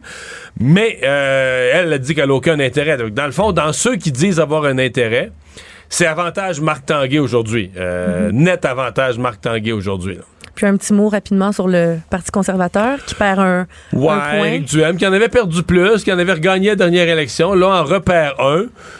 Mais pour moi, euh, ben, d'abord, la chose inquiétante, c'est que son vote s'est un peu éparpillé dans le Québec et moins concentré à Québec. Ça veut dire que s'il y avait une élection... Parce que là, il y avait le rêve, lutter si jamais Éric Kerr démissionne, ça fait une élection partielle dans la région de Québec. Il était comme sûr de la gagner. Et là, ce matin, euh, bof, c'est une lutte à quatre dans la région de Québec. Même s'il y avait une élection partielle, je dis pas qu'il serait pas compétitif, il y aurait probablement des chances. Mais c'est loin d'être clair que ce serait gagné pour lui. Pour le reste, pour moi, le défi, lui, ça va être de réussir à réapparaître dans l'espace public, mais avec des dossiers solides. Là, présentement, il y a énormément de misère à avoir de la- de la- de l'attention, de, la, de la visibilité. Ben, c'est ce qu'il fait. Étant en grande difficulté d'obtenir de la visibilité médiatique, il s'accroche à des dossiers comme ça, comme on dit, des dossiers qui flashent, les drag queens. Mais est-ce que On tu- en parle quelques jours, puis après. Ouais, puis est-ce que vraiment, comme parti politique, est-ce que, est-ce que quelqu'un va changer son vote sur la base des drag queens, là, tu sais, quand il y a des problèmes de santé, d'éducation, d'économie, d'inflation, des affaires qui a de la langue française. Donc, il, il va falloir que lui puisse se repositionner, à mon avis, sur des enjeux plus fondamentaux. En entrevue à ton émission à LCN, Mario, Paul Saint-Pierre Plamondon t'a révélé qu'il va s'absenter du monde politique euh, pour la majeure partie de l'été pour euh, s'occuper de son troisième bébé. Sa femme devrait le accoucher dans, dans les prochains Ben, jours. Dans les prochains jours, ben oui. Euh, donc, troisième enfant pour lui, troisième bébé. Et il va se... Ben, troisième bébé, les autres sont plus des bébés aujourd'hui. mais euh, c'est de jeunes enfants. Il y a vraiment une jeune famille. Et donc, euh, ouais, ben, ça tombe bien, dans le fond, accoucher pour... Pendant l'été, une ouais, ouais, accoucher au mois de juin là, ou au début juillet, c'est parfait parce qu'essentiellement, on voit moins les politiciens de toute façon cet été. Ça, la, la session vient de terminer. C'est ça. Généralement, on dirait c'est une bonne période pour faire des tournées. Mais sincèrement, Florence, là, on est l'année après les élections. Les élections ont eu lieu au mois d'octobre. C'est le premier été après les élections. Fait que s'il y en a un... Les sondages sont bons. Ouais, ouais. S'il y en a un, on peut prendre pause des tournées régionales, s'occuper de son bébé. Et ça passe vite. là. Je peux en parler aujourd'hui. Mon bébé, elle a plus de 20 ans maintenant. Fait que ma recommandation à lui, c'est profite-en pleinement. Occupe-toi de ton bébé. Arrête de travailler. Le monde va continuer à tourner. T'as d'autres gens dans le parti. T'as d'autres porte-parole. Et euh, il va reprendre le collier. À l'automne, c'est ça, il a dit deux mois, puis il va être de retour. Ouais, il a parlé de deux mois, donc c'est pas, c'est pas si énorme non plus. Le huit semaines, il y en aurait peut-être pris euh, trois, quatre de vacances de toute façon cet été. Fait quelques-unes de plus. euh, on lui souhaite que tout aille bien euh, dans l'accouchement et le reste. L'interdiction des locaux de prière dans les écoles a été maintenue par la Cour supérieure aujourd'hui. On se rappelle que le gouvernement du Québec avait adopté un décret mi-avril, en- environ le 19 avril dernier, qui interdisait la prière dans les écoles publiques et tout locaux de prière. Puis plus, plusieurs temps après, le Conseil national des musulmans canadiens et l'Association canadienne des libertés civiles ont fait front commun en contestant devant les tribunaux cette, cette interdiction. Puis c'est aujourd'hui que, que le juge a annoncé qu'elle allait être maintenue. Mais ce qui est intéressant, Mario, c'est que le juge a dit qu'il s'agit d'une question sérieuse qui va devoir là, éventuellement être débattue devant le, devant le tribunal en disant que le décret du gouvernement avait vraiment là, créé une collision frontale entre la liberté de religion et la vision de la laïcité.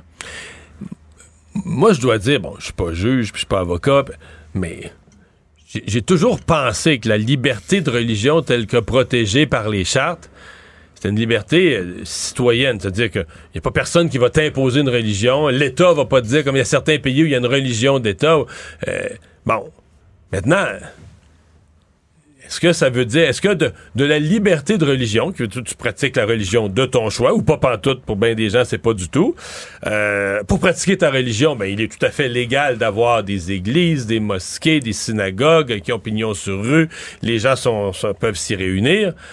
Maintenant, est-ce que les institutions, est-ce que de ça découle, c'est là que j'ai l'impression que tu étires l'élastique, est-ce que cela, de cela découle une obligation pour les institutions publiques, là, écoles, cégep, universités, puis là, ben, là, on pourrait continuer, hôpitaux, de, de tous les lieux publics, de dire, ben là, euh, vu que les gens ont une liberté de pratiquer la religion dans le pays, faut que tu leur fournisses un local.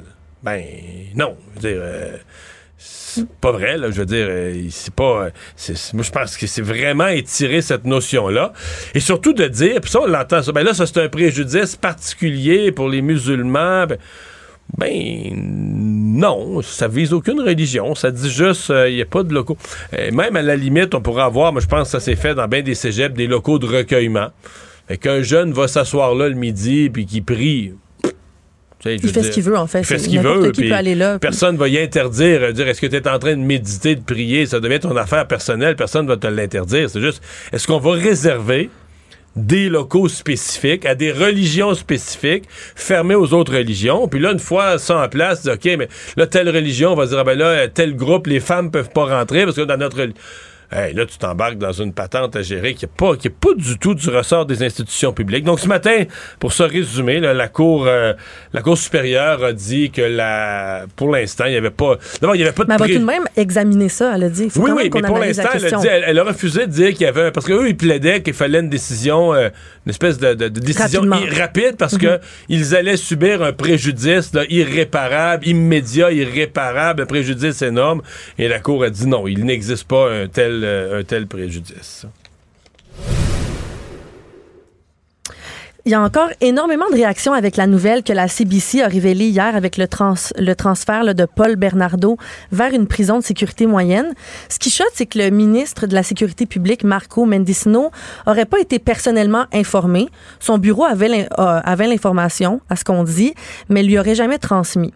Pour vous rappeler, c'est qui Paul Paul Bernardo. Il est décrit comme l'un des pires monstres diaboliques de l'histoire du Canada. Il a commis là, des crimes sordides dans les années 90 en Ben, kidnappant, des- violant des- C'est ça, des, prisonnières, des prisonnières mineures dont il abusait sexuellement avant de mettre fin à leur jour.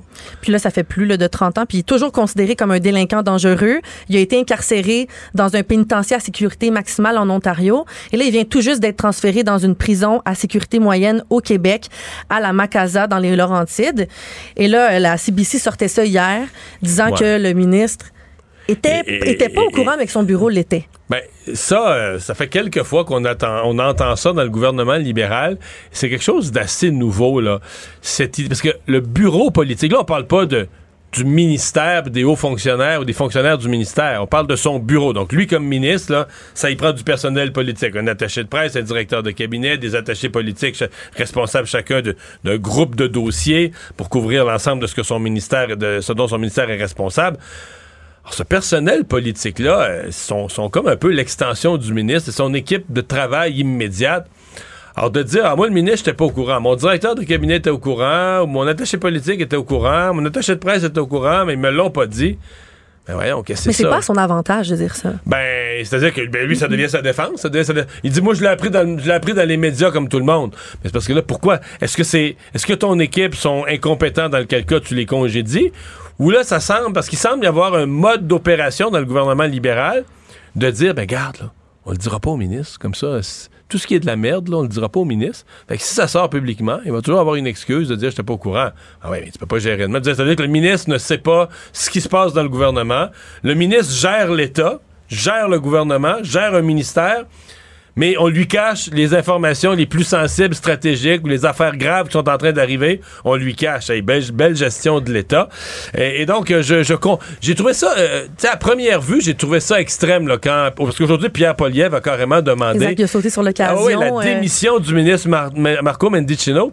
Et en, en anglais, il a dit euh, that's, that's one lie too many. C'est, le mensonge de trop. Et ben finalement, on a reçu à Cube Radio Pierre Poliev, puis Quand il décrit, quand il décortique la gravité de la situation, ça reste extrême de demander une démission, mais tu comprends que pour l'opposition, il y, a, euh, il y a matière à dire, ça peut plus, ça peut pas être ça. On peut pas avoir des ministres qui se défilent de leurs responsabilités en disant, Ah, ben moi, les gens, mes attachés politiques, mes gens autour de moi, ils, ils me cachent les faits. Dans ce cas-ci, c'est pas un petit fait. là. Paul Bernardo allait être transféré. Ah oui, histoire, allait là. être transféré d'une prison à sécurité maximale vers une prison à, une- une prison à sécurité moyenne. Les familles qui n'ont pas été mises au courant aussi. Exactement. Et la CBC dit, lui, ben, Marco Mendicino j'ai appris ça dans le journal comme tout le monde, j'ai été outré, j'ai été choqué. Mais le ministère dit, ben nous, on avait avisé son bureau dès la fin du mois de mars. Dès la fin mars, on a avisé son bureau, voici ce qui s'en vient ce printemps. Mais là, lui, lui, son bureau ne lui aurait jamais transmis. Mais est-ce que ça se peut en politique, Mario, que ton bureau le sache, mais pas toi? Ça se peut, mais ça n'a pas de- C'est-à-dire que ça se peut. Oui, ça se peut. C'est sûr que ça se peut. Euh, je veux dire, euh, on dit quelqu'un, on dit quelque chose à quelqu'un, on n'est pas sûr qu'il va le répéter à l'autre. Est-ce que c'est normal? Non. Est-ce que c'est une excuse? Non.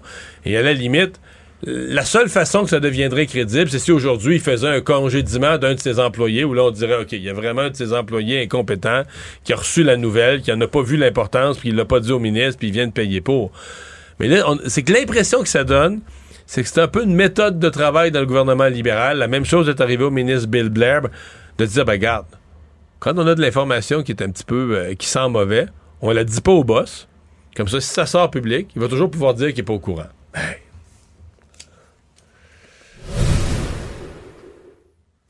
Point sur les feux de forêt au Québec. La situation s'améliore encore. De plus en plus de renforts étrangers sont arrivés aujourd'hui pour venir prêter main forte, donner un petit, ré- ben, un petit répit, un gros répit à nos pompiers qui sont sur le terrain depuis Ouais, le là, début. tous les Américains sont installés au poste. Les, aujourd'hui, cet après-midi, j'ai vu à l'aéroport les Portugais, les Espagnols sont arrivés. Puis on a quand même été chanceux, Mario, disant que la, la- la saison des feux de forêt arrive, arrive en Europe, puis que ce soit arrivé là, un peu avant euh, que nous, ce soit arrivé en fait avant eux pour qu'on puisse avoir eu euh, plusieurs renforts de l'étranger. Et il y a le ministre de la Sécurité publique, François Bonnardel, qui prévient là, que la, la qualité de l'air va se détériorer à Montréal en raison des feux de forêt dans les prochaines heures. Il recommande aux citoyens de fermer leurs fenêtres, d'éviter les activités sportives intenses à l'extérieur. Donc, ça se peut là, que vous voyez euh, de, la, de la genre de fumée, du smog, euh, le ciel un peu orangé. Là, dans... Mais là, on parle vraiment d'un air de mauvaise qualité au point d'arriver à une recommandation là, plus, plus sévère comme, comme la fermeture des fenêtres. Des fenêtres, puis de pas aller dehors euh, Ouais. du tout. Donc, ça serait, on parle de demain, là, le- donc le 15, ou le 15 juin qui serait la journée ou pour le Grand Montréal, mais euh, en fait, Grand Montréal, en fait, c'est, mais c'est de l'Outaouais que c'est de, de Berthier à Gatineau, de l'Outaouais que dans la Nodière. C'est Ouais, un immense exactement. secteur. Il avait dit aussi que ce soir, là, de, de, de commencer ce soir à voir un peu, puis euh, de, de, de fermer les fenêtres. Il y, a, il y a des gens qui ont eu des bonnes nouvelles aujourd'hui. Les résidents de Nord-Métal, évacués depuis dix jours, qui ont pu finalement leur rentrer, euh, rentrer Ouais, ça, chez c'est eux. la plus longue, euh, ben, je pense, jours. la plus longue évacuation. Oui, effectivement. Eux commençaient à être impatients d'ailleurs. On l'entendait dans certains commentaires des entrevues que les gens en avaient marre. Euh, par contre, eux, le feu est passé proche du village, vraiment. Là. Puis c'est aussi, ils faisaient la queue ce matin euh, pour rentrer chez eux. Fallait qu'ils montrent une preuve de résidence pour pouvoir retourner. Puis euh, c'était encore d'incertitude, même s'ils étaient contents de, on sait pas, les, ils savaient pas les dommages à leur maison, euh, s'il avoir encore des, petites particules, puis aussi la nourriture. Il y a beaucoup de gens, ça revenait beaucoup dans les commentaires. Est-ce que notre nourriture va être complètement euh, Il y en a beaucoup qui disaient justement avoir, euh, avoir prévu recevoir de la visite, puis tout ça avant avant les évacuations. Puis il y a une dame qui a raconté à TVA Nouvelle que son évacuation là vraiment pas été facile. Mané, le temps est long, là. Tout le monde se tape ses nerfs, puis euh, tout le monde sur le téléphone en train d'essayer de trouver les nouvelles de ce qui se passe. Puis, moment donné, il disait que le feu il avait repris à Normetal. Ah, là, le, moral m'avait descendu. Je voulais plus aller à la réunion. Puis, tu sais, donné, on vient tout stressé, on n'en peut plus, là. Notre maison, on pensait partir pour trois, quatre jours, puis ça, ça donnait 11 jours, nous autres. On est content de rentrer à la maison. Ouais, tout le, monde finit, tout le monde finit par se taper ses nerfs, hein? comme à la, comme à la- dans la COVID, comme, dans dans, le la confinement. pandémie. Hey, comme on l'avait vécu il y a 20 quelques années dans le verglas, là. Tu sais, euh, les gens manquaient d'électricité, certains avaient accueilli des membres de la parenté, alors venaient coucher dans le sous-sol. Bon, une journée, deux jours. Tu sais, les deux premières journées, c'est drôle, ça joue aux cartes, tu fais des gros parties de sandwich. Mais quatrième journée, cinquième journée, Dix jours, ouais, là, ouais, là, tu sais, c'est là, là, que ça, la, la fameuse phrase, on commence, ça commence à se taper ses nerfs. J'en avais entendu quelques histoires du genre, effectivement. Mais tant mieux, là, les choses semblent, euh, en tout cas, au moins un peu rentrer dans l'ordre. Ce matin, on s'inquiétait d'un feu euh, dans la région de Fermont. Pour l'instant, ça semble Ouais, pas être une quelques chalets qui ont été évacués. Ouais, ça, ça semble pas être une menace si énorme pour la- la- le village là, à suivre. Puis le gouvernement a annoncé là, comment procéder Oui. pour aller faire votre réclamation de 1500 dollars si jamais vous êtes un euh, vous avez été évacué, peu importe où vous êtes au Québec. Donc c'est sur le site québec.ca barre oblique être sinistre. là. Vous allez remplir votre déclaration. Vous créez un compte si vous en avez déjà de- pas déjà un. Puis ensuite là, vous pouvez remplir votre déclaration. Je suis allé voir ça ce matin tout à l'heure. Évidemment, je ne me suis pas rendu à la dernière étape parce que je suis pas un sinistré, mais je- je- j'ai avancé dans le site un peu pour voir comment ça fonctionne. Ça avait l'air Mieux que la, que la SAQ. Ça a l'air aller mieux que la SAQ. Tant mieux. Économie. On voit, Mario, que la crise des médias touche vraiment là, tout le monde, tous les géants. Bell Media supprime aujourd'hui 1300 postes, ferme six stations radio à travers le pays et ont décidé aussi d'en vendre trois. Donc, les postes éliminés chez Bell Media comprennent une réduction de 6 Donc, euh, De toute la, Exactement. de tous les employés. Euh, six euh, stations de radio, parce que les gens peuvent se demander, on a quand même quelques-unes, les Rouges FM et autres ici à Montréal. Il n'y a rien au Québec, là, au Non. niveau, au niveau média. non, c'est vraiment plus les stations euh, anglophones. dans l'ouest l'ouest canadien, l'Ontario. Euh, ouais, ben oui, c'est sûr que ça va mal euh, dans le monde des médias. Il y a à peu près pas de médias. Les médias écrits, euh, ça avait, c'est, on passait au cash un peu plus tôt, mais là c'est les médias électroniques. Il y a eu des, il y a eu essentiellement des, coupures de poste à peu près dans tous les médias et ce qu'on entend, c'est que c'est pas fini. Si on réussit pas à rétablir, et c'est pour ça le bras de fer avec les géants du web, si on réussit pas à rétablir un peu le modèle d'affaires, euh, il va y avoir, euh, on va continuer à avoir des jours euh, difficiles. Le monde. On a eu droit à une comparution historique à Miami, aux États-Unis, hier, de l'ancien président Donald Trump, qui a plaidé non coupable à 37 chefs d'accusation. Euh, petit rappel que, qui avait été accusé d'avoir mis la sécurité des États-Unis en péril en conservant des documents confidentiels, dont les plans militaires et des informations sur les armes nucléaires, dans les toilettes, débarras, partout, en fait, là, dans sa résidence à Mar-a-Lago, en Floride. Et on l'a vu hier, après sa, sa comparution, se rendre dans un petit café, saluer ses fans. Il avait l'air euh, tout content, parler à des journalistes. Ça avait pas l'air de l'avoir euh, beaucoup ébranlé. Et il a par la suite repris sa route vers son club de golf dans le New Jersey, où il a qualifié d'abus de pouvoir odieux son inculpation. Puis il a, il a fait son discours là, devant une marée de fans. Euh, on voyait là, les casquettes rouges partout. Ben oui. Make America Great Again.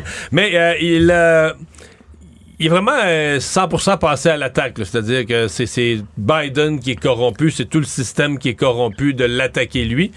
Ce qui est fou quand même, c'est l'absence.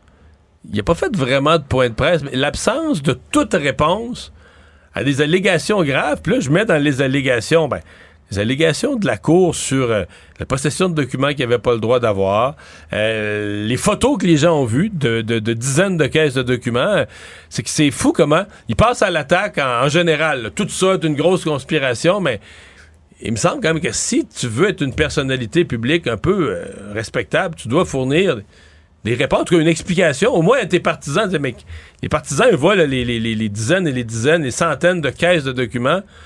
Tu aucune explication. Lui, il est convaincu. Puis, puis même, ouais, ben, il est convaincu qu'il n'a pas donné d'explication. Comme, c'est comme si lui est convaincu qu'il est au-dessus des lois, là, que les lois ne s'appliqueraient pas à lui. Mais, puis, à la limite, il devrait répondre à la question lorsque les autorités américaines lui ont demandé de redonner les documents. Parce que ils ont essayé de s'entendre avec lui. Le but, c'était pas de le poursuivre. C'est pas, tout ce qu'il dit, c'est complètement faux. Là. Ils lui ont donné un passe-droit. Ils lui ont donné une chance, un peu comme un policier qui te dit, garde, je te donnerai pas de contravention, là, fais plus attention. Donc, on lui a dit, regarde, donne-nous les documents, puis ça va être correct, là. Puis il n'a pas voulu collaborer du tout. Pourquoi? Mais ça aussi, un jour, va devoir fournir au public une explication. Pourquoi t'as pas redonné les documents? Qu'est-ce que tu craignais? Qu'est-ce que tu voulais? Qu'est-ce que tu visais? C'est que là, il attaque, il contre-attaque les autres, mais on n'a aucune réponse. Et là, les prochaines étapes, Mario, est-ce qu'il va repousser le projet, euh, le procès? Est-ce qu'il va tout faire pour allonger, essayer de, de repousser ça jusqu'après l'élection? Ça, à suivre. Ce sont les, les mystères stratégiques de M. Trump et de ses avocats. Une enquête officielle a été ouverte en Allemagne contre le chanteur euh, du groupe Rammstein, Till, Till Linderman, pour abus sexuels. Je vous rappelle rapidement là où tout a commencé, le 2 juin dernier, quand des médias allemands publiaient une enquête contre le chanteur. Euh, L'enquête montrait là, le système bien ficelé que le chanteur du groupe Rammstein euh, avait fait pour avoir des relations sexuelles avec des jeunes femmes. Donc, il y a beaucoup de jeunes femmes dans cette enquête-là qui ont dénoncé le chanteur, qui euh, avait vraiment un modus operandi qui, qui, re, qui faisait dans plusieurs de ses concerts. Donc, il repérait les femmes sur les réseaux, les réseaux sociaux, dans la salle. Euh, après, euh, son assistante prenait des photos des jeunes femmes, lui montrait. Il choisissait les, les, femmes qu'il voulait amener euh, dans l'arrière-scène. Puis, il, avait l'habitude de leur faire boire de l'alcool, les droguer pour avoir des relations sexuelles avec elles. Et là, ça faisait plusieurs fois qu'on voyait des, des témoignages du genre dans les médias. Et finalement, les, les, gens en Allemagne ont décidé, les policiers, d'ouvrir une enquête officielle. Hmm. J'ai hâte de voir ce que ça va donner, mais c'est. Quand on voit un modus operandi comme ça, une façon de faire, euh, un grand nombre de plaignantes, un nombre, en fait, je devrais dire un nombre grandissant de plaignantes, ça donne un peu l'impression que plus le dossier va être public, plus on va en parler, plus il va être médiatisé. Euh, peut-être dans plus qu'une ville du monde, dans plus qu'un pays, les téléphones vont sonner, les gens vont porter plainte. Alors, euh, ça va être. J'ai l'impression qu'il y a comme une pause dans sa carrière et je suis pas certain même que pour Rammstein, les affaires vont pouvoir reprendre comme avant un jour. Résumer l'actualité en 24 minutes, c'est mission accomplie. Tout savoir en 24 minutes. Un nouvel épisode chaque jour en semaine. Partagez et réécoutez sur toutes les plateformes audio. Disponible aussi en audiovisuel sur l'application Cube et le site cube.ca. Une production Cube Radio. Mario Dumont. Probablement capable de vous battre à n'importe quel jeu de société tout en débattant des enjeux de société.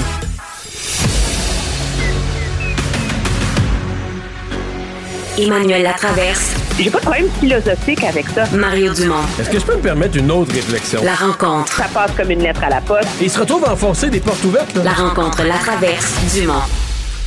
Bonjour Emmanuel. Bonjour. Alors, un sondage euh, qui euh, nous arrive à la toute fin de la session parlementaire. Euh, pas de pas de grande révélation, pas de grande révolution. En fait, ça ressemble un peu à ce qu'on avait à, mi-session parlementaire. Oui, ce qui veut dire que le coût encaissé par le recul du troisième lien a été encaissé. Il n'y a pas eu de descente aux enfers pour le gouvernement Legault, qui se retrouve dans mon esprit dans sa zone euh, naturelle d'appui. C'est la preuve d'un gouvernement qui connaît bien son électorat et qui sait euh, comment euh, manœuvrer ces écueils-là. Euh, ce qui est intéressant, c'est beaucoup du côté, je pense, davantage euh, de, de l'opposition, la façon dont la joute se définit. Et c'est clair que, euh, tu sais, à, à 23% le Parti québécois est quand même à un sommet là, depuis euh, l'élection de 2014, presque. Là. Si ma feuille Marois a vu 25 là. Donc, on est vraiment pas loin du, du dernier sommet qu'il y a eu. Là, C'est vrai, hein? Euh, pour le Parti euh, québécois, mais on est quand même tellement loin euh, euh, de pouvoir aspirer au, au pouvoir. Je pense que cette progression de euh, Paul Saint-Pierre Plamondon, c'est pour deux raisons. De un, c'est qu'il n'essaie pas avec trois députés de faire ce que les autres peuvent faire avec 12, 13, 20. Tu sais, Il y, a- comme une partie de la patinoire parlementaire où il ne peut pas, ça vaut même pas la peine d'essayer d'aller les concurrencer là-dessus. Donc, il, il s'est défini son propre carré de sable sur les enjeux euh, identitaires. Euh, et c'est là-dessus qu'il mène ses batailles et qu'il réussit à définir sa pertinence à l'Assemblée nationale. C'est en allant sur les angles morts du gouvernement. Et ça, c'est très, très, très habile. On se demandait si avec le serment au roi, il s'était essoufflé, là, tu sais. Puis de toute évidence, il ne l'a pas fait. Je pense que sa croisade là, sur la prière, euh, dans les contre la prière dans les écoles secondaires, etc., est un bon exemple de ça. Euh, donc, il a, il a trouvé comment faire une place à l'Assemblée nationale. Le gros défi pour le Parti québécois, dans mon esprit, à long terme, c'est que euh, pour gagner, il faut quand même que tu aies un minimum d'appui chez l'électorat de 18 à 35 ans, puis se faire la souveraineté là, dans un horizon d'une génération, ben ça te prend l'appui de Ouais. ces gens-là, puis à 14% il en est très loin. Mais il y a quelqu'un au PQ qui m'a expliqué le pourquoi du comment de ça, puis c'est très intéressant. Ce qu'on ce qu'on m'a expliqué, c'est qu'il y a un aveu au PQ qu'on a un défi technologique. Leur théorie là-dessus, c'est que euh, les enjeux sur lesquels Paul Saint-Pierre Plamondon marque des points, c'est des enjeux euh, qui sont couverts par les médias traditionnels, beaucoup. On, on en parle à la télé, à la joute, nous, dans nos chroniques, les chroniqueurs écrivent là-dessus. Donc, qui s'adresse, qui est perçu par l'électorat qui s'informe encore auprès des médias traditionnels. Et euh, des médias traditionnels, excuse-moi. Euh, et que euh, le défi technologique, c'est que le PQ n'a pas trouvé comment percer sur les plateformes où sont les jeunes. Tu sais, comme par exemple sur TikTok, où je pense que Gabriel Nadeau-Dubois ou QS ont comme 100 000 abonnés, tu sais, puis Paul Saint-Pierre Plamondon, il y en a comme 10 000, là, tu sais. Donc, il, donc, il faut qu'ils réussissent à aller se, se tailler une place et articuler une méthode de communication sur ces plateformes-là s'ils veulent être connus de cet électorat-là. Parce qu'en ce moment, ils ne le sont pas. Et ça, euh, je trouvais ça assez euh, intéressant parce que c'est le genre de, de nuances dans l'analyse qui souvent, euh, ben, en tout cas, qui à première vue, moi, m'avait totalement échappé. là. Ouais. Euh, bon, si on parle des, des libéraux dans ce sondage-là, eux, il n'y a pas grand-chose de bon, hein? Ben, il n'y a rien de bon. Là. Ils sont à 4 Mario, chez l'électorat francophone. Ils sont nulle part. Puis, la raison pour laquelle, une des raisons pour lesquelles le Parti libéral est peine à, marquer des points, c'est l'inverse de la raison pour laquelle le PQ marque des points. Le PQ a réussi à saisir l'enjeu du troisième lien et de l'élargir hein, autour de l'enjeu des promesses brisées. On se rappelle, il avait lancé une petite, euh, une petite campagne publicitaire sur Internet euh, et il en a fait un enjeu plus large autour du bris de confiance qui rejoint l'espèce d'idéalisme de bonne foi euh, que que présente Paul Saint-Pierre Plamondon dans sa façon de faire de la politique. Donc, c'est cohérent comme attaque, parce que ça veut dire, mais M. Legault brise les promesses, euh, il, enfreint le lien de confiance avec l'électorat, alors que que nous, pour nous, c'est une valeur cardinale au Parti québécois. Euh, à l'inverse, au Parti libéral, on l'a entendu l'attaque d'un gouvernement brouillon, sais. Puis c'est pas une attaque qui est mauvaise objectivement. C'est pas une critique qui est déplacée, qui, a, qui est complètement. Mais comment tu peux accuser le gouvernement Trudeau, euh, Legault d'être brouillon quand toi-même, comme parti politique, tu sais pas où tu t'en vas? Puis c'est ça le, problème du Parti libéral. C'est pas que ces députés ils font pas un bon travail là. Tu sais, Marois Risky, je pense qu'on s'entend pour dire qu'elle est super efficace. Euh, Michel Lacroix commence à faire sa place à l'Assemblée nationale. Euh, Nika Cadet aussi. Euh, c'est pas ça, mais il n'y a pas de. Il a pas un grand parapluie au-dessus de leur tête là où on dit PLQ égale. Il y a encore un point d'interrogation. Puis ça, je pense que c'est la raison pour laquelle leur attaque sur le gouvernement brouillon tombe à plat. Parce que tu peux pas lancer des roches quand tu habites dans une maison de verre, tu sais. Puis le problème avec tout ça, c'est que QS se retrouve soudainement à être pris entre l'écorce et l'arbre. Tu sais, il, il, courtise l'électorat multiculturaliste du Parti libéral, mais il courtise aussi l'électorat nationaliste du PQ. Puis là, ben, c'est un peu, c'est un peu difficile d'aller se battre sur ces deux fronts-là. Puis je pense que ça explique en partie un élément du plafond de verre que ne réussit pas à franchir Québec solidaire. Tu veux aussi nous parler euh, du ministre euh, Marco Mendicino, euh, qui se retrouve sur la défensive. Et c'est un dossier lorsqu'il est apparu dans. lorsque les conservateurs ont fait leurs premières attaques sur le transfert d'une prise vers une prison à sécurité moyenne de Paul Bernardo. Euh, on se demandait, est-ce que c'est vraiment un sujet politique si chaud que ça? Fait, est-ce que c'est un sujet de gestion de prison? Est-ce que c'est vraiment un sujet que, le politique doit prendre à bras le corps? Mais là, euh, les choses se sont compliquées pour le gouvernement libéral au, point où aujourd'hui, euh, Pierre Poilievre demande la démission du ministre Mendicino. Oui. Juste pour te dire, je pense qu'on comprend aujourd'hui pourquoi c'est un enjeu qui, qui relève du politique. Parce qu'une des raisons, semble-t-il, pour lesquelles M. Bernardo, qui est quand même, qui a été déclaré euh, criminel dangereux, donc il n'y a pas de perspective précise de libération conditionnelle possible. Euh, les libéraux ont changé euh, la loi sur le service correctionnel et dans la loi maintenant, il faut que les détenus soient, que les prisonniers soient détenus dans les conditions les moins restrictives possibles. Et donc, il y a comme une obligation d'essayer de faciliter les conditions de détention des détenus. Et est-ce que, moi, je pose la question, est-ce que cette histoire Bernardo-là ne commence pas à incarner les espèces de dérives de notre système de justice où on imagine toujours que la réhabilitation est possible et que c'est ça qui prime sur tout le reste? Et c'est le cheval de bataille qu'en fait euh, le Parti conservateur. Maintenant, ce qui est de remarquable là-dedans, c'est que quand la bataille a commencé, la réaction du ministre Mendicino, ça a été de dire c'est incroyable, ça se peut pas, je suis aussi choqué que vous, etc., etc. soutenant, qu'il l'apprenait en même temps que nous tous dans les médias. Oh oui, genre, je tombe à terre, je ne sais pas d'où ça vient, et on a appris aujourd'hui, et il a lui-même confirmé, là, qu'au mois de mars, son bureau, puis quand en politique on dit son bureau, là, c'est pas des fonctionnaires, là, c'est son personnel politique à lui a été informé. Et il a été informé à nouveau en mai dernier que c'était imminent, ce transfert vers une prison à sécurité moyenne. Or, ce n'est que la veille du transfert que M. Mendicino a été informé. Et là, on a la situation surréelle d'un ministre de la Couronne qui a passé toute la période des questions à dire Non, mais je vous le dis, je ne savais pas parce qu'on me l'a pas dit.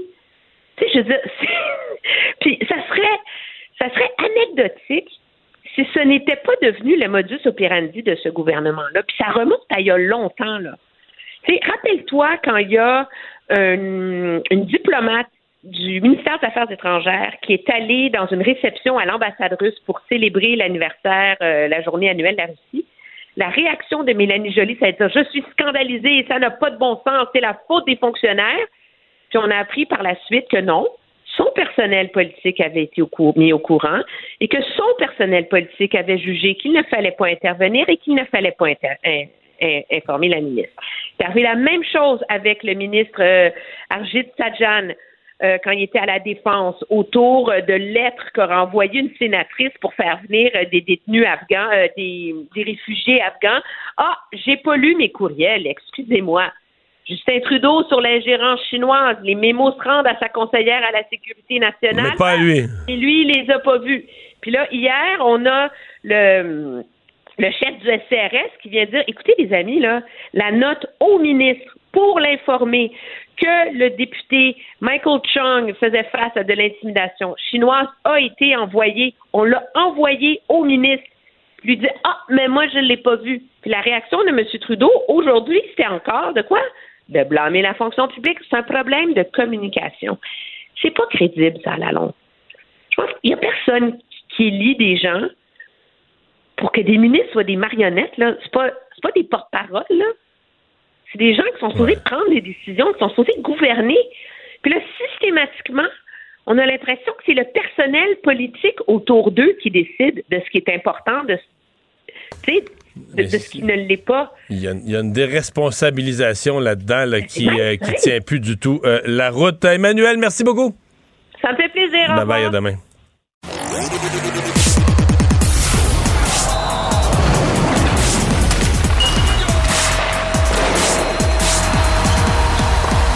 Jean-François Barry, un chroniqueur pas comme les autres. Ben, les Golden Knights ont gagné. Quand même, six ans après leur, euh, leur naissance, un championnat déjà. Je savais euh... pas que leur euh, propriétaire, milliardaire, fondateur avait dit lors de la création de l'équipe, dans six ans, on va gagner la coupe. C'est quasiment, ça n'a pas d'allure. Oui, il l'avait dit. Puis euh, j'avais entendu une entrevue de George McPhee, le, le, DG des Golden Knights, qui disait, je sais, il y en a des fois qui trouvent qu'on est agressif sur les, les joueurs autonomes, euh, qu'on laisse aller des choix au repêchage, tout ça. Mais il dit, moi, mon, mon, mon propriétaire, il m'a dit, moi, je vieillis, puis je veux voir une coupe. Je veux une coupe. Fait que euh, c'est bien beau euh, développer l'équipe pour dans 20 ans, je serais peut-être plus là. Jeff Molson, il est jeune, lui, hein? Il peut, attendre, il, peut attendre, il peut attendre encore 30 ans, c'est ça qu'il faut comprendre? En même temps, George McPhee, tu sais, euh, et c'est ce que le Canadien est en train de faire, puis là, on dérape un peu, mais il y avait une banque, là. Hey, pour vrai, hier, je regardais le sourire de, de Gary Bettman, qui était-tu content d'offrir une coupe à Vegas, puis il avait l'air body-body avec tout ce monde-là. Euh, on leur a donné tellement de choix, tellement de joueurs lorsqu'ils sont arrivés dans la ligue. Ils ont été capables d'aller chercher après ça Pietrangelo, Theodore. Euh, je veux dire, il est près nous, ces choix-là. Ben, on, a, on, leur a donné l'an 1, puis après ça, ben, ils les transigent, ils ont changé des joueurs, ils ont repris des choix. Euh, bref, on leur a monté toute une équipe, puis ça a payé hier. Bon, euh, on sait maintenant, par exemple, que leurs adversaires, les Panthers, pour qui la, les roues du carrosse ont débarqué hier soir, là, ils étaient plus, mais ils étaient vraiment maganés. D'ailleurs, Mathieu Kachuk, euh, finalement, on l'a pas habillé hier, il a pas pu jouer. Exact. Puis euh, là, on a appris aujourd'hui que son frère est obligé de, de l'aider à sortir du lit tellement il était magané. Tu te souviens, tu m'as dit la, game là que il a reçu un coup, il est sorti, il, avait l'air amoché, puis il est revenu, il a compté le but gagnant. Le sternum fracturé. Il a joué le match 3 et 4 avec le sternum fracturé.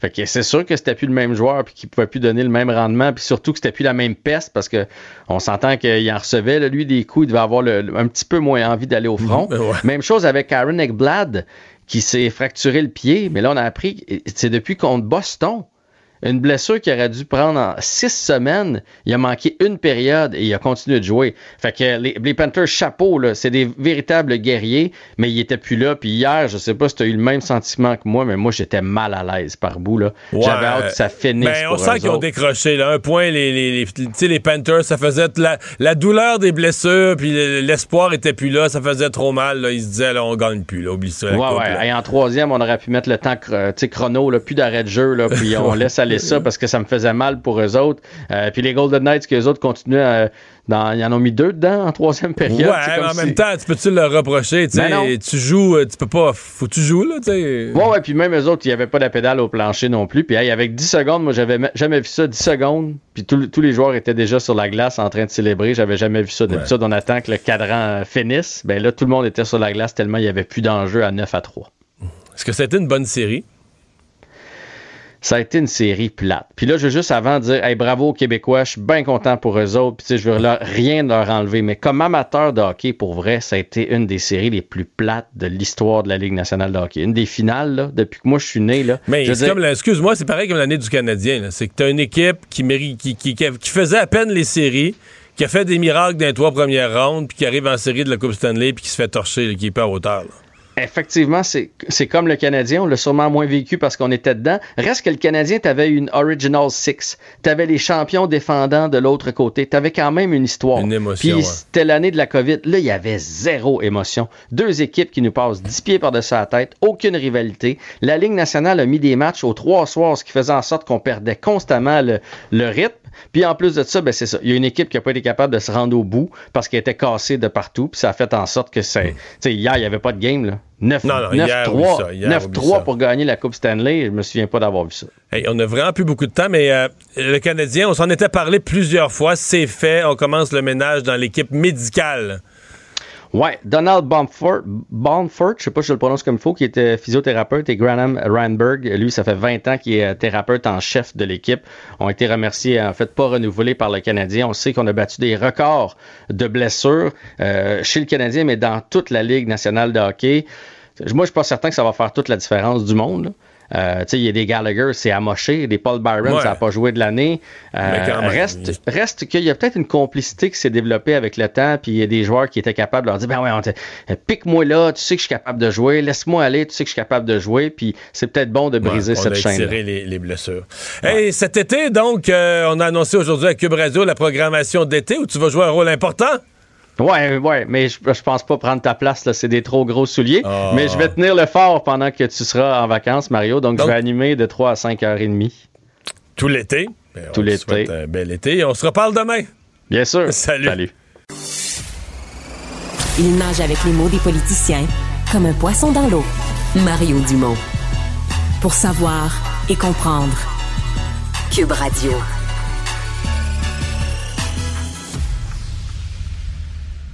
Autrement dit, Cube Radio. Cube Radio. Cube Radio. En direct à LCN. Philippe Vincent Foisy qui sont avec nous. Euh, évidemment, on revient sur ce sondage léger qui révèle que la CAQ domine toujours dans les intentions de vote avec 37% Le PQ arrive deuxième avec 23% Pourtant, ben, je commence avec toi, Mario, parce que la CAQ a eu une fin de session très difficile. Abandon du troisième lien autoroutier, recul des maternelles 4 ans. Euh, ils se sont votés des augmentations de salaire exorbitantes. Comment est-ce qu'on peut expliquer que la CAQ domine toujours autant? Ben, tu sais, les gens votent aussi pour un gouvernement. Ça veut dire que sur des certains nombres de questions fondamentales, les gens ont confiance dans ce gouvernement-là. Euh, je serais tenté de dire Mm. que des gestions d'événements comme les feux de forêt, là, ça, ça, ça ramène ce sentiment d'un gouvernement qui, malgré certaines affaires, euh, est, est solide et fiable. Mais faut toujours faire attention. Moi, je pense quand même qu'il y y a un vernis qui s'est graffiné, il y a un vernis qui s'est qui s'est effrité. Euh, les gens changent pas nécessairement de parti. La CAQ avait des appuis nombreux et solides. Elle, elle en a perdu un petit peu, mais elle, elle en garde la majorité. Mais je pense pas qu'il n'y a pas eu d'effet quand même, là, des reculs aussi gros que celui du troisième lien. Euh, c'est certain Ouais. qu'il y a un, euh, un effet. Mais faut aussi voir les alternatives. Là. On compare les partis d'opposition, mais c'est pas. Dans les partis d'opposition, ils l'ont pas eu les derniers mois si faciles non plus. Il y a le PQ qui s'en sort bien tout à coup, mais sinon, chacun a eu ses misères, donc les gens comparent. Hmm, On va regarder les intentions de vote chez les francophones, Philippe Vincent, parce que c'est avec les intentions de vote des francophones qu'on réussit à faire élire des gouvernements. Euh, bon, la CAQ qui domine, le Parti québécois qui, qui connaît beaucoup de succès. Pourtant, ils ne sont que trois députés. Comment est-ce qu'on peut expliquer ça? Ben, c'est une combinaison de facteurs. Euh, déjà, on sentait avec l'élection que le Parti québécois avait le vent dans les voiles. On a gardé à peu près la même recette chez Paul Saint-Pierre Plamondon, puis le vent continue de faire avancer, euh, de faire avancer ce bateau-là. Paul Saint-Pierre Plamondon, on l'a déjà dit, son style euh, était différent. C'est une nouvelle façon de faire la politique, comme mener de bons combats aussi. Euh, il s'est trouvé aussi une niche intéressante par rapport à la CAQ. Être plus nationaliste que le parti qui se prétend nationaliste, montrer certaines contradictions faire revenir les souverainistes au bercail aussi, le dire aux souverainistes qui avaient voté pour la CAQ, oui, mais regardez, ils vous ont déçu, oui, sur le troisième lien peut-être, mais ils vous ont aussi déçu sur l'immigration, sur la langue française, c'est pas assez. Donc, Mm. la CAQ ne sera jamais autant souverainiste ou nationaliste que le Parti québécois. Donc, ça aussi, c'est une façon pour le Parti québécois d'aller chercher tranquillement, pas vite, des appuis, d'avoir un discours plus doux, d'être capable aussi de faire parler d'eux. Hein. Souvenez-vous, en début de session, le Parti québécois trouvait toujours une façon, avec un sujet, avec un thème, qu'on parle du Parti québécois, et c'était souvent de façon positive pour dire, ah, ils font quelque chose d'autre. Ils sont Mhm. pas juste en train de critiquer, ils ont des propositions, et ça, ben, ça paye. Les sondages, c'est aussi souvent en lien avec la visibilité d'un parti. Les libéraux, Mario, sont en baisse d'un point. Et à la question qui ferait le meilleur chef, il y a une indifférence euh, vraiment déconcertante. Je pense que c'est 68% où les gens ne savent pas, tout simplement. Ouais. Moi, c'est ça qui m'inquiéterait plus. Si j'étais libéral aujourd'hui, ça m'inquiéterait Mm. plus le tableau qu'on a devant nous que les intentions de vote. Les intentions de vote, tu peux toujours te dire, regarde, on n'a pas vraiment de chef, on a un chef par intérim, c'est une position difficile pour un parti. Puis dans le passé, on a souvent vu des partis passer des, des périodes difficiles, puis une fois que tu as un chef, s'il est fort, s'il remobilise les gens, oups, ça repart dans la bonne direction. Mais là, c'est comme si tous les camps. Il y a Marois Risky qui suscite un peu d'intérêt, mais pas chez les électeurs libéraux. Elle suscite de l'intérêt parmi les, parmi les gens de Québec solidaire, parmi les gens du PQ, là, oups, ça Oui. suscite un intérêt. Mais chez les libéraux, en fait, celui qui a peut-être la meilleure nouvelle aujourd'hui, c'est Marc Tanguay, là, le chef par intérim, parce que lui, chez les libéraux, il semble susciter un certain intérêt. Sauf que tu l'as dit, euh, Julie, à la base, le chiffre qu'on retient, c'est 68% des électeurs regardent toute cette liste de candidats puis disent pas vraiment. Il n'y en a pas aucun qui me stimule. Et chez les électeurs libéraux, le même tableau qu'on a, a à l'écran, mais si on prenait Ouais. juste les électeurs libéraux, mais ce chiffre-là ne sait pas, ne répond pas, n'a pas d'idée, là, le dernier chiffre en noir, il est quand même à 55% parmi les électeurs libéraux. Ça veut dire que chez les libéraux eux-mêmes, il y en a plus de la moitié qui regardent tous les candidats à la chefferie qu'on leur offre puis qui disent pas intéressé vraiment. Et ça, si j'étais libéral, c'est ce qui m'inquiéterait. Les sondages disent si on a un bon chef, ça va remonter. Mais s'il n'y a pas d'intérêt pour la course à chefferie, pour les candidats à la course à la chefferie, là, on a un problème. Je m'en allais parler du 1er juillet, à moins que Philippe Vincent ait quelque chose à ajouter là-dessus. Euh, non, mais juste un mot sur, euh, sur Québec solidaire Oui. qui euh, conserve ses appuis, ne bouge pas, n'avance pas. C'est pas un superbe sondage pour eux après une Montréal, session euh, importante, mais la Mm. course à la coporte-parolité va peut-être euh, aider le parti à faire bouger les choses. là. 1er juillet qui approche, il y a toujours des familles, des couples, des gens seuls qui n'ont pas réussi à se trouver de logements abordables.